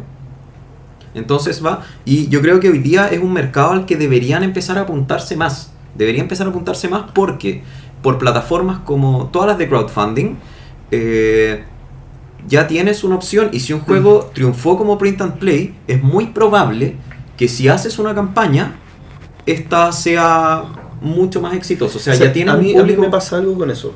Porque yo encuentro que hay una está cuesta mucho en esta industria que se valore eh, lo que no es lo que no es lo material neta puramente. Eh, por ejemplo, me pasa mucho que eh, yo tengo un juego que vale, no sé, 30 dólares. Y uno abre la caja y los materiales en sí no cuestan 30 dólares, cuestan mucho menos. Y lo que más te critican es, pero ¿cómo te cobran esto por, por estas dos piecitas, estos cartones y estos papeles? Y, y, y uno que está Claro, metido... tienes que tomar en cuenta un, Exacto, yo... y- tienes que tomar en cuenta el costo de la ilustración, el costo del envío, el costo del impuesto, el costo, el costo que le salen a ellos, este, todo el tiempo que toma hacer el juego. O sea, cuando te venden un juego no te cobran solo el material. Exactamente, entonces cuesta Te mucho que se cosas aprecie de esa manera, eh, de manera común. Y si yo hago un print and play como, como con un foco comercial, estaría prácticamente vendiendo solamente lo que dice yo. Y, y- y no sé Sí, si sería tan valorado. Es que yo creo, yo creo que sí, porque, a ver, mi visión es que al menos uno al comprarse el juego lo que está comprando son materiales. Tú estás pagando por los materiales, no por la calidad del juego. El tema es que esto No. viene de otras industrias donde uno dice, por ejemplo, yo tengo pantalones, puedo tener pantalones de 10 dólares o- de 100 dólares. Y uno dice, ah, este es de 100 dólares porque probablemente es mejor, me sirve más. Pero una comida, una comida, yo me, puedo, yo me puedo comer una hamburguesa de un dólar o me puedo comer una hamburguesa de 100 dólares. Y uno dice, ah, es que es mejor. Entonces cuando uno ve un juego, uno mira y dice, oye, es mejor, pero uno piensa siempre en el- hablando de calidad de juego. y lamentablemente, No, no, en el mercado de los juegos no funciona Sí, así. es que Un juego más caro no tiene por qué ser más bueno. Un juego, yo puedo hacer un juego pésimo, pero le pongo componentes caros, Está el juego va a ser caro. pero, igual hubo trabajo. Yo me puedo esforzar en hacer algo que el resultado es bueno y, y tiene mucha calidad, pero puedo aplicar el mismo esfuerzo y que el producto no sea suficientemente bueno. Pero igual tengo que cobrar por ese esfuerzo porque tengo que comer. Es que a, a eso voy. El esfuerzo, eso es algo que usualmente no se paga tan directamente. El, en el fondo, el esfuerzo, es a ver, el esfuerzo, no tienes se, que el esfuerzo valorar. no se paga. La calidad del... Qué tan bueno sea el juego, no se paga en cuánto es el precio del juego, sino en cuánto van a ser las recompras. Yo, yo creo que. ¿Cuánta démosle- gente lo vuelve a comprar? Eso es lo que eso es lo que me hace. Yo puedo tener un juego bueno y un juego malo y con los mismos componentes y el juego va a salir lo mismo. Pero es Yo- El costo, el tema. costo público, el costo público va a ser el mismo. El tema es que el juego bueno lo van a seguir comprando más veces. El malo va a quedar ahí, va a quedar en su primera edición. El bueno va a tener una segunda, una tercera, una cuarta y en eso el Eso autor va a tema. empezar a recibir. Yo creo que eso es otro tema. Oye, yo me gustaría tu opinión acá. Yo creo, bueno, ya, ya metido en- dentro de esto, yo creo que en realidad este, los materiales es lo que menos se cobra. Porque, por ejemplo, cuando haces un juego en China, el juego es muy, muy, muy, muy barato. Creo que los materiales en realidad es lo que menos cobras, sino que eh, calculas más lo que, por ejemplo, la parte de ilustración, que es bastante cara, la parte de cuánto te costó este, hacer el trabajo y cuánto te van a costar los impuestos y el envío Sí, y todo eso. sea- Yo creo que se cobra más en sí todo el servicio que los mismos materiales en sí. A ver, por materiales yo en el fondo me refería a, a todo lo que no tiene que ver con el juego, incluyendo envío, incluyendo, incluyendo internación. Pero sí, eh, de acuerdo con eso, el, tema es que, uy, ¿qué habías dicho? Se me fue lo primero que dijiste. Eh... Ah, se me fue. Ya, no, no- no importa. Eh, bueno, siguiendo, Sí. siguiendo con el tema, hoy que se me perdió. Te juro que Es que cuando escuche esto de el hacer podcast, programas en la mañana es muy complejo. es Ustedes pésimo. no y, sin- saben. y sin lo vino. la retención. ¿Qué es? Sí. La- Bueno, eran tres temas que te querías tratar. Eh, Sí. Lo primero que Entonces- conversamos era sobre eh, los juegos que están diseñados para eh, print and play. Para ser Sí, yo creo que son un aporte gigante y es bueno que se le esté dando, empezando a dar reconocimiento, aunque solo sea eh, en los Golden Geek Awards, no sé si habrá más premios. Lo segundo son los juegos... Para, la- la- para eso la- mismo anterior, este, ahí hay una plataforma, hay una plataforma que de hecho funciona para eso. Este, haces tu juego en print and play, lo subes y la gente lo puede Ah. comprar y lo que compras son los ¿Y archivos. cómo se llama? O pueden comprar los archivos o pueden comprar los componentes en la misma página. Eh, no recuerdo no el nombre, la- puedo eh, eh, intentar buscarlo. No, y- después no. No, no, sí, no, no, Sí, sí, lo, hemos nombrado, lo hemos nombrado antes, pero ahora se me fue, ¿sabes? Que con el, como me quedé con un lapso, sí. eh, se me fueron todas las cosas. El segundo tema era sobre las eh, expansiones fan-made o todo lo que es fan-made. Por ejemplo, yo tengo, eh, yo me hice muchas expansiones del Small World y tengo 20 o 30 razas más de las que hay en el juego, más todas las expansiones, porque son cosas que fue haciendo la gente. ¿Eso ustedes lo han probado alguna vez? O ya sea No. o ya sea Sí, rediseños. yo, yo tengo de hecho una edición de yo tengo una edición de póker de bichos con, con diseños completamente diferentes. ¿Y qué son? Póker de bichos. No, ¿qué son? Ah, Póker de si bichos no son bichos, son. son, son igual, no, son iguales bichos, pero eh, un- ilustraciones Ah, diferentes. perfecto. Ah, bueno, y ahora que hablas de otro, también tengo una edición de Coop, ¿Ya? pero con personajes de Super Smash Bros. claro. Es que eso también empezaron a generar un mercado, un mercado lateral que después se empezó a oficializar un poco más. Por ejemplo, todas las versiones que hay del Love Letter. Creo que las primeras comenzaron por fans Ujú. nomás. Versiones fan-made y de a poco empezaron a tirarse. En el Small World, volviendo al mismo tema, eh, una o dos de las expansiones que hicieron se hicieron solo en base a eh, razas y poderes hechos fan-made. Y de hecho tú te las compras y tú sale esta raza, no sé, los, no sé, los trogloditas por inventar alguna que no, no sé. Y dice, diseñado por esta persona. Después este poder, el no sé cuánto, diseñado por esta persona. Así que ahí hay otro mercado, entonces yo creo que el print and play está creciendo mucho. Y ahora nos vamos a ir a la parte complicada de la discusión, que es eh, básicamente los juegos que ya están editados. ¿Qué pasa con eso? ¿Piratería con la o no versión es piratería? piratería o no piratería. Tú te refieres, claro, te refieres a no, a no comprar una versión print and play de un juego, sino que eh, hacer tu propio. Sí. tu Es que yo creo que versión. hay, y hay dos, dos temas importantes que es, eh, si yo tengo el juego, hacerme una versión, otra versión, como por ejemplo mi Splendor, tengo el Splendor, pero tengo una mini, un mini Splendor que es mucho más transportable y que no me duele tanto que se me vaya a perder una pieza, o sea... Está la versión de eh, que pasó acá en Chile, que se pusieron a vender Dixit porque una persona había ido a una imprenta, había impreso muchas cartas de Dixit y las puso a la venta. Ya, y pasamos a otra. Sí. Estamos hablando de piratería, pero ya. Sí, de tomo y, y, lomo. Y él, yo no tengo un juego, eh, el juego está disponible en tiendas, porque también estaba el caso de los juegos que están fuera de eh, fuera de comercio, fuera de imprenta. Eh, ¿Qué tan bueno es hacerse Sí, una copia? Sí. Yo, a ver, yo, yo creo, voy a partir opinando por uno de los tres temas que pusiste y, voy a opinar del último, de cuando los, los, los juegos no están a la venta, no están disponibles y uno se hace una propia copia. Como yo lo veo en lo que yo haría, yo prefiero siempre apoyar, entre comillas, eh, incentivando una compra correcta, entre comillas de nuevo, eh, comprando el juego. Bien, si el juego no está disponible y yo de verdad tuviera el tiempo y las ganas de confeccionarlo, cosa que no es el caso, eh, pero si las tuviera yo no encuentro nada malo en hacerlo.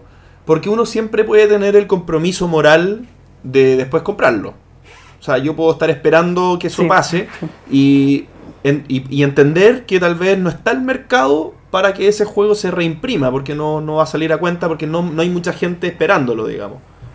Yo, yo creo que no hay mucha, mucho problema en eso. Sí.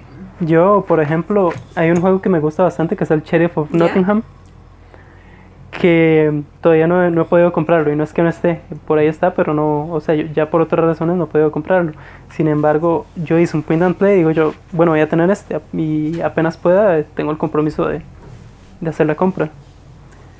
Yo aquí probablemente me vayan a llegar muchos palos, pero yo sí lo apoyo. Yo de verdad siento, volviendo al tema ¿Qué de antes, apoyas? sien- apoyo el print and play porque yo siento que lo que te vende una editorial es que te vende los componentes. Yo Y, y eso como autor lo dices. lo digo como autor y no me molesta, lamentablemente, mis juegos eh, no los he liberado por print and play, bueno, el de zombies en la moneda porque los derechos son no son míos, son de la son de la editorial que hace el cómic y Shokudo simplemente nunca nos lo planteamos, pero yo no estoy no estoy absolutamente o sea, estoy a favor, a mí me encanta el print and play, si yo me quiero hacer un juego y si yo tengo el tiempo voy y lo voy a ir haciendo y no tengo ningún remordimiento, porque para mí lo que yo compro al comprar un juego es los componentes, es la materialidad, es el diseño. Y no sé, me pueden... Crucificar. Me, me pueden crucificar, pero yo no lo veo. Por- Oye, por lo hay menos- una, hay una turba enfurecida fuera del, del estudio del entreturno. Vamos a ver qué pasa. No, todavía no llegan. Por lo menos en mi caso, por lo menos en mi caso, cuando hago un print and play, este, por más bonito que quede la impresión y demás, yo siempre quiero el, el juego Es que a original. a porque eso yo mismo sé que voy. voy a tener la caja o los componentes y demás. A eso mismo voy, un print and play, por mucho Entonces que creo que trates, es feo. Mm. Sí, yo, yo, yo creo que siempre quedas con el compromiso. Por lo menos si el juego te gusta, eh, vas a quedar con el compromiso de comprarlo. Y si no te gusta, pues eh, yo creo que uno hasta termina votando. Y ahora, vol- volviendo al tema que se me había olvidado antes, que no sabía lo que era, era lo que tú decías, que el, ter- el término del diseño y las imágenes, eso, eh, incluso editoriales grandes, eh, lo que hacen es que la primera edición la usan con cero margen. La usan solo para pagar los costos. El diseño, todas las imágenes, el diseño Ujú. gráfico. eh, y con las que empiezan a ganar dinero es con la segunda edición, con la tercera edición. Por lo tanto, eh, los costos grandes siguen siendo. siguen siendo en impresión. Porque el, el resto ya queda. queda y las puedes re- rehacer infinitas veces. Pero Sí. bueno. Oye, Sí, mira, eh, eh, voy a tomarme de lo que dijo Pancho porque me quedé pensando, me desconecté un poquito, me quedé pensando y viéndolo de un punto de vista como más comercial, pero no más comercial en lo que te conviene, digamos, puede hasta convenirte que se haga porque eh, eso puede que se haga print and play, digo, porque eso muestra que hay interés por tu juego, porque eso muestra que si bien alguien no quiere pagar o no puede pagar, por último hay alguna iniciativa como con hartas ganas, porque el print and play hay que tener ganas Sí. para hacerlo. Y visibilización. Y, y- exactamente eso hoy, que esa persona es- también se transforma también en un embajador del juego, Pero. pero a lo que, a lo que quería llegar es que, que sea un embajador del juego y no un embajador de la copia.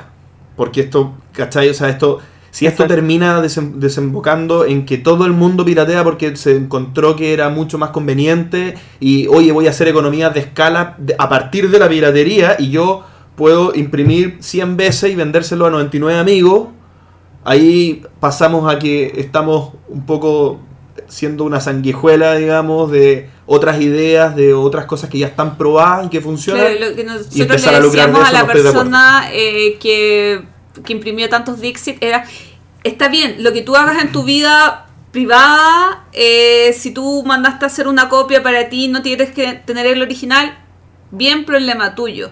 Pero nosotros no podemos aceptar que tú los estés vendiendo acá eh, porque no es tu juego. Ah, tú cuando dices no podemos, no podemos aceptarlo, Como- dices por la página de Sí, Facebook. como administradores del grupo de juegos de mesas Chile. Sí.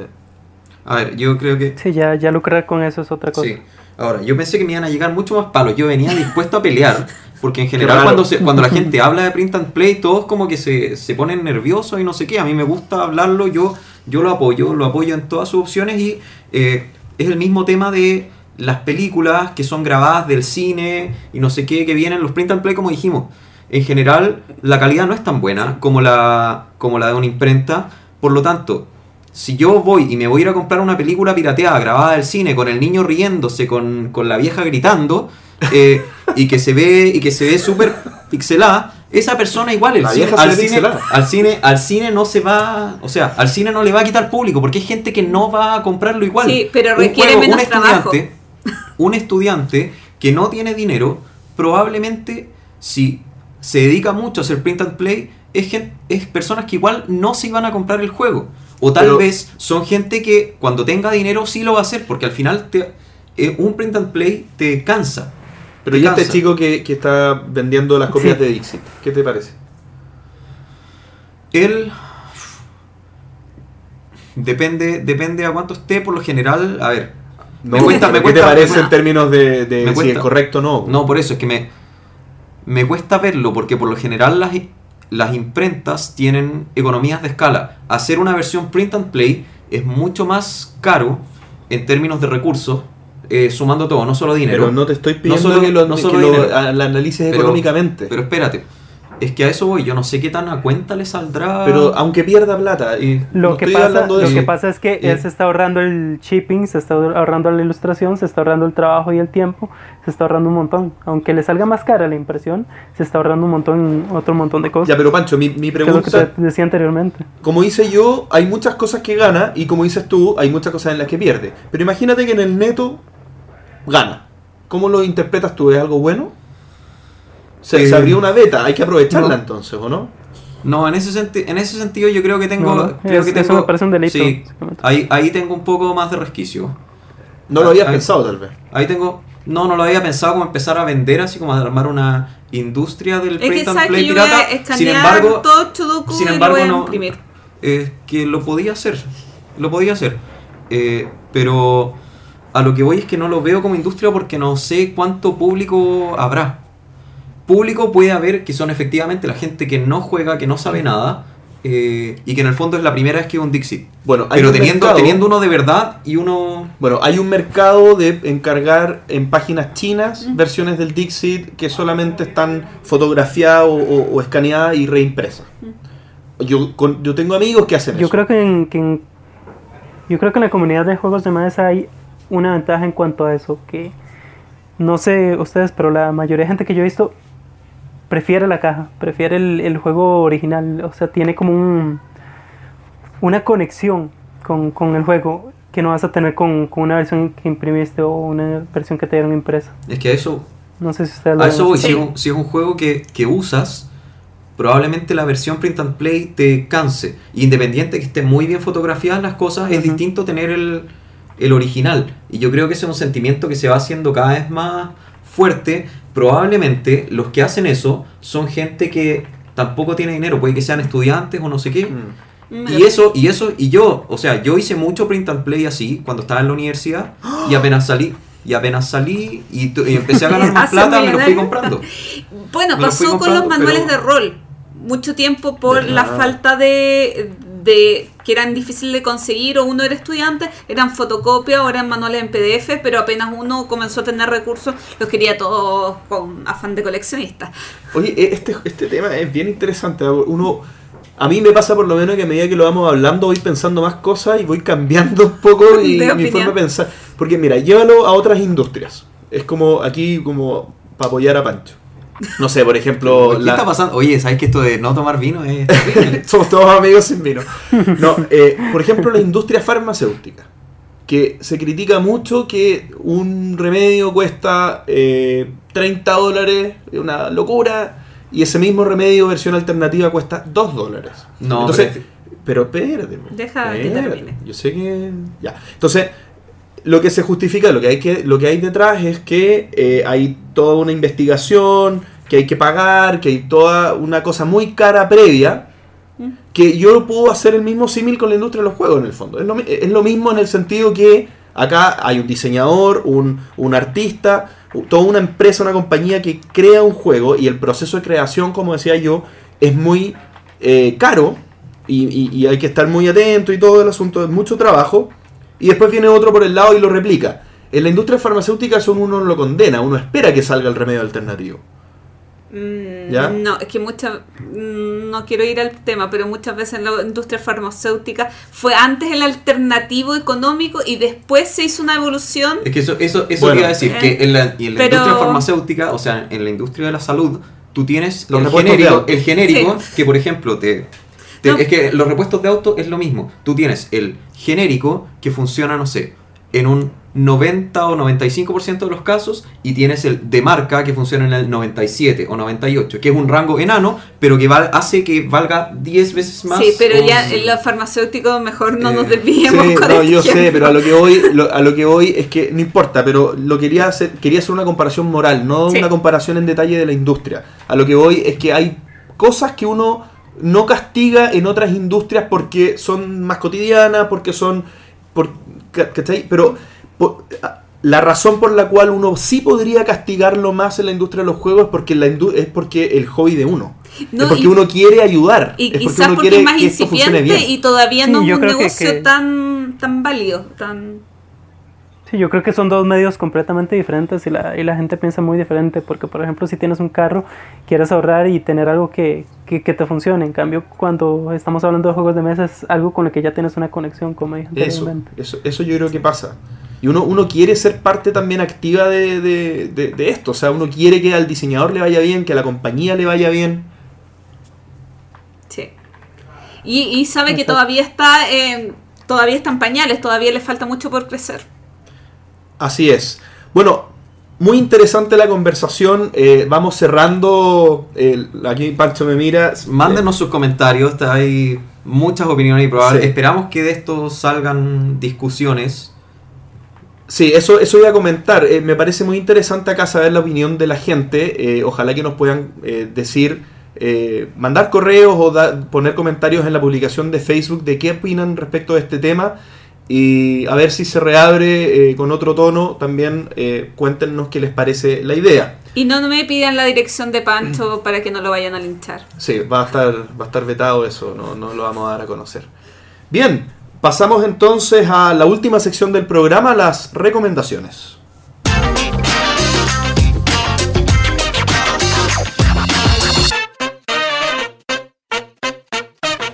Comenzamos la última sección del programa, las recomendaciones, y adivinen con quién vamos a partir. ¿Con la glotita? Así es. Muy, bien. Miren, yo quiero recomendar eh, unos videos de un canal de YouTube que se llama Ludotónica. Los videos se titulan Top 50 para una ludoteca ideal. ¿Y por qué quiero recomendar este video que tiene un top y no otros muchos videos que tienen eh, top? Porque eh, ahora hay un culto a lo nuevo y uno deja de lado los juegos un poco más antiguos. Y este video eh, tiene la gracia de que el top 50 de la ludoteca ideal está ordenado por orden cronológico. Entonces parte en 1964. ¿Qué juego en una ludoteca ideal es del 64, perdón? Tienes Ah. que ver el video para saberlo. Ya, me dejaste- ¿Cuál puede ser? 1960. Algo como este tipo que se murió ¿Sí? recién. No, no tan recién. Se murió hace Hace, varios un- años. hace cuatro años atrás, una cosa así. El, el que hizo Can't Stop, por ejemplo. Can't Stop, el que. Sí, Ya, porque Sí. por ejemplo, yo sé que- seco. Sí. Claro, porque Sherlock Holmes, eh, asesor detective o no, oficina de asesores, no sé cómo se llama, ese es como del 73, creo. Bueno, Y- Pero del 60 y algo ya. Bueno, ya me el tema es que, por ejemplo, parte en 1964 y los 14 primeros juegos son de antes del 2000. Entonces, eso es lo que yo encuentro muy interesante de estos videos, es que te hacen 14 recomendaciones de antes del 2000. Qué fuerte. Bueno, Está bueno. O sea, 14 de las 50 son de juegos de antes del 2000 y mucha gente que no lleva tanto tiempo eh, en los juegos de mesa puede buscar como referencia, porque además que hace un buen comentario de los juegos, más antiguos para eh, probar cosas nuevas, nuevas, antiguas. ¿y esos se pueden encontrar en el mercado la mayoría o hay, el, de o hay 19 descatalogados? el de 1964 se pueden encontrar en el mercado. Oye, y no me quieres Eso. decir que rabia, ¿sabes qué? Eso iba a preguntar. eh, Esta es una lista utilitaria para que te sirva. Por ende, ¿son los juegos que puedes comprar hoy? No, pero, o sea, no tiene ese enfoque, pero por lo que yo recuerdo, la verdad no, no estoy tan, tan clara, eh, si eran, ninguno recuerdo que haya sido un juego que fuera imposible encontrar. Mira. De bueno, yo debo confesar que no vi los 50. Yo me creo que me quedé hasta el 2000, porque igual son hartas horas de video. Yo me... está Ah, horas. ¿Cuánto, Eh, cuánto, cuánto Si no me equivoco, están... es- no, no me acuerdo, pero si no me equivoco, están hechos como cinco episodios. Y yo me detuve, creo que como el 2005, porque después de ese año ya no me interesaba seguir eh, escuchando recomendaciones. Prefería escuchar recomendaciones más antiguas. Mira, y, está y- bueno. y hacia eso va mi recomendación. Eh, conozcan juegos antiguos. Este es un video muy bueno para conocer muy buenos juegos que ya están, que ya casi son ma- mayores que nosotros. Muy bien. Muy bien. Oye, voy a seguir yo para aprovechar de decir algo importantísimo que tenemos que avisarles. Y es que yo, yo, yo, eh, yo, nuestro amigo Joan. Yo- Joan, de Joanan, Joanan, Joanan. Joanan, perdón, eh, nuestro amigo se tuvo que ir de manera urgente, así que no está con nosotros en este momento, no está con nosotros, eh, me refiero, no está, Sí. va, No está va a pasar lo mismo que con. Matías Juárez, no, no, no. Se tuvo que ir de la grabación, así que eh, vamos a nosotros contarles su recomendación. Él no- nos aprovechó de contarnos qué es lo que él recomendaba. Y, Gloria eh, va a hacer las veces de yo para contarles. Paso a la mía. eh, yo voy a recomendar un programa específico de los videos de Dice Tower que se llama Board Game Breakfast. Y la razón por la que voy a recomendar esto es porque es un programa, imagina, bueno, se llama Board Game Breakfast, entonces como el matinal de juego, eh, que tiene varias subsecciones bien interesantes con distintos con- contribuyentes que hacen distintas secciones, eh, pero principalmente las dos primeras eh, son de noticias y son de noticias, una de noticias generales y la segunda de noticias de Kickstarter. Entonces es una, yo lo ocupo, yo lo veo todas las semanas, por lo menos hasta esas dos secciones, porque me mantiene muy al tanto de lo más importante que está ocurriendo en general y en Kickstarter. Bien, entonces se los recomiendo, son esas dos secciones duran aproximadamente 15 minutos después o, Entre un poco dos. menos, entre las dos, sí. Eh, después se alarga un poco con otras secciones que vean si les interesan o no, pero de verdad es muy recomendable esas dos secciones para estar al tanto. Si te apoyo en esta recomendación, en general es, eh, es muy variopinto. El programa sale todos los lunes, no sé si lo dijiste. No lo dije. Sale una vez a la es semana. una, todos una los vez a la lunes. semana, todos los lunes. Sí. Eh, tiene bastantes secciones. Yo, desde que conozco a JP, que por él conocí este Board Game Breakfast, eh, lo intento ver todas las semanas. Hay secciones que. O sea, hay secciones que te pueden interesar más o interesar menos. Hay una sección que es para juegos para niños de 5 años o menos. Hay otro que es enfocada a pintar miniaturas.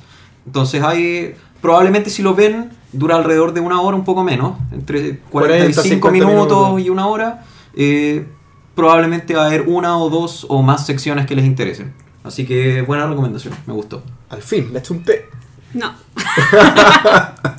Cuando la hagan con subtítulos, las chuntarás. Ah, verdad, Oye. está totalmente en inglés. Subiendo los videos del entreturno, supe que para poner. Tú puedes poner subtítulos en un video y puedes también dejarlo abierto para que la comunidad haga los subtítulos. Podríamos decirle a Tom Basel que lo haga. Yo creo que más de alguien va a querer subtitular los videos de él. Sí, no sé si el. No sé si un Board Game Breakfast, porque la velocidad, o sea, hacer subtítulos toma su tiempo. Y para un video semanal puede que sea más complicado, pero sí, podría, podrías decirle, ya que estamos en contacto con él. El con- hay que hablar con el colega. Sí, con el pequeño Tom. Con el pequeño Tom. El amigo Tom. ya. Mi recomendación, entonces, eh, no es tan alegre. La verdad viene de un par de malas experiencias que me he llevado cuando me enseñan juegos, pero no cuando me lo enseñan amigos, sino que muchas veces he ido a ferias o a eventos donde me están intentando vender un juego, me lo quieren demostrar y no lo hacen de la manera correcta. No es que tenga yo una manera correcta de hacerlo, sin embargo, mi, mi recomendación es que creen un esquema de demostración. ¿Ya? Porque, eh, como dije, muchas veces me ha pasado que quiero aprender a jugar un juego nuevo, pero siento que la persona que me está enseñando está básicamente improvisando las cosas que me dice. Y hoy en día hay tantos juegos buenos que uno que dé una mala imagen ya no vale la pena ni siquiera seguir intentando querer volver a jugar, porque tienes infinitos otros que son buenos. a menos que te lleguen efectivamente muchos buenos comentarios de tu amigo y tú digas, ok, le voy a dar una segunda oportunidad. Pero en el mercado de los juegos de mesa, tengámoslo claro, no es un mercado de segundas oportunidades. La primera y mala imagen, eh, yo la puedo aguantar de un amigo que me está enseñando. Pero cuando estamos en ferias tratando de convencer a un potencial cliente, no nos podemos dar ese lujo. ¿Ya? Al demostrar un juego, es obligatorio tener un esquema. Obligatorio. ¿Ya? Ténganlo Me quedó una muy duda. claro. ¿Es obligatorio? Sí, es obligatorio. Igual como ¿Ya? tener en Board Game Geeks el juego. Ya, Ah, por lo mismo.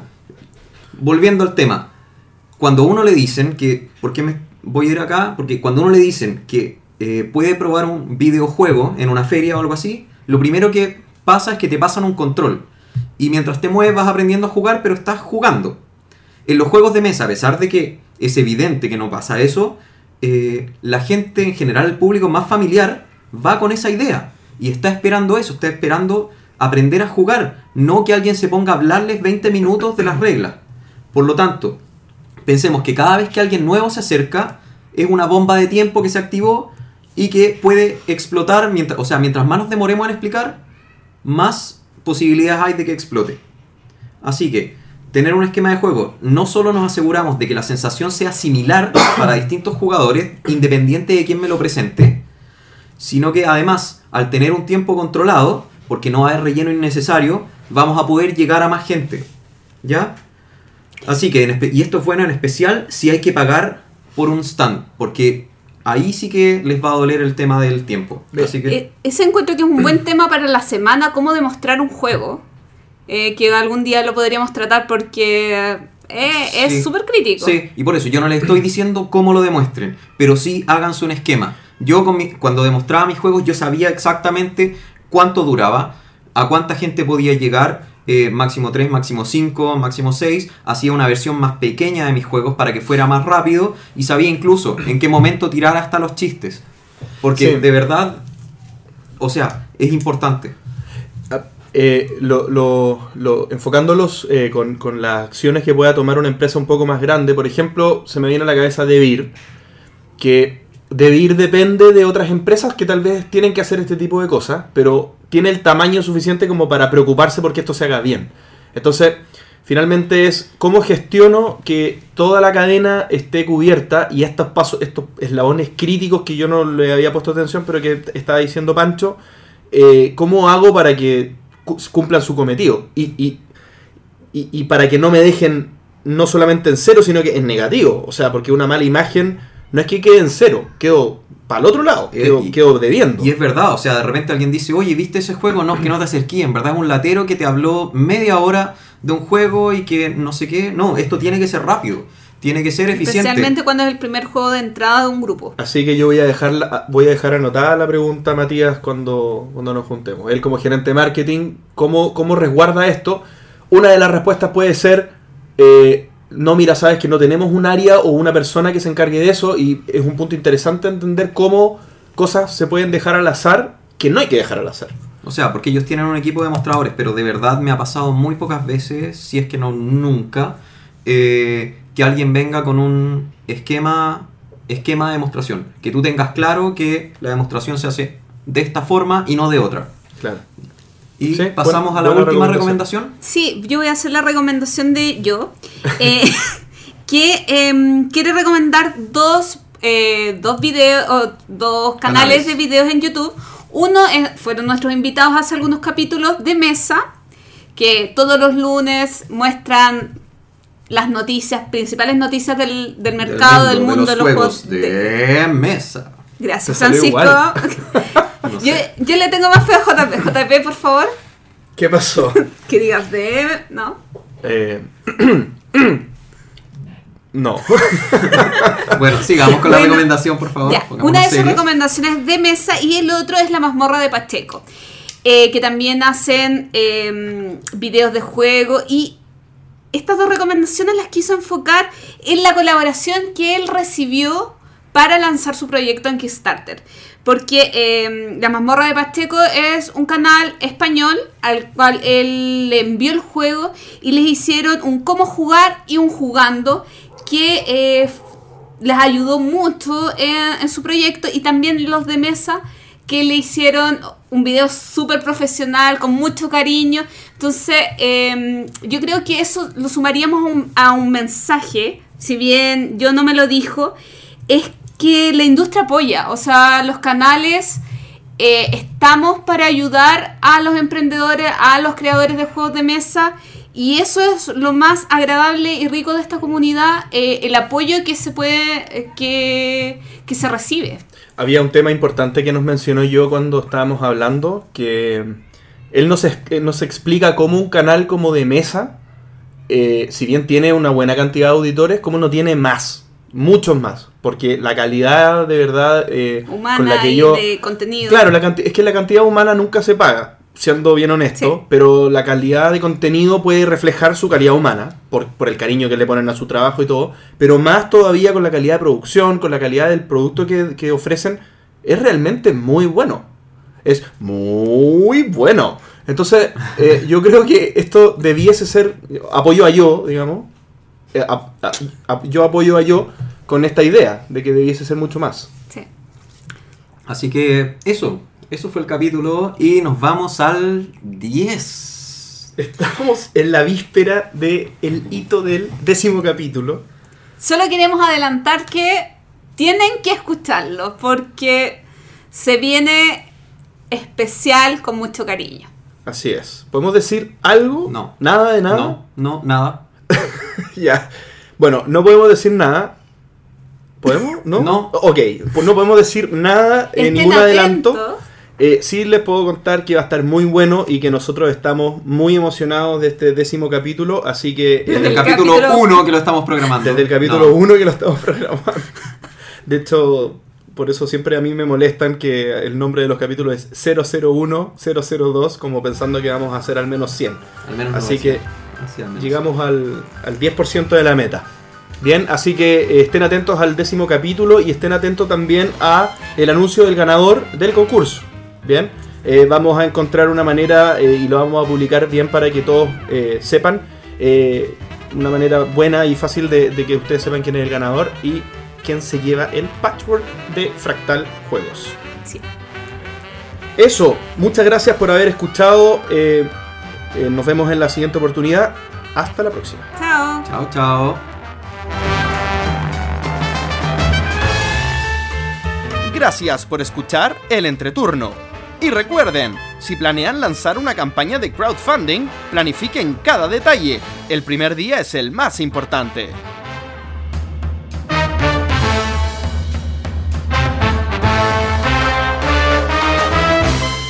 Estén atentos al anuncio del ganador del gran juego de Uwe Rosenberg Patchwork, gentileza de nuestros amigos de Fractal.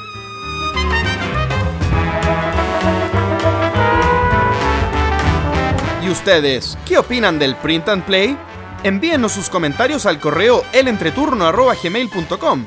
Además, envíenos preguntas o temas que quieran que conversemos en el programa. Escúchenos en dos semanas más para nuestro décimo capítulo que se viene del 10. Gracias de nuevo y hasta la próxima.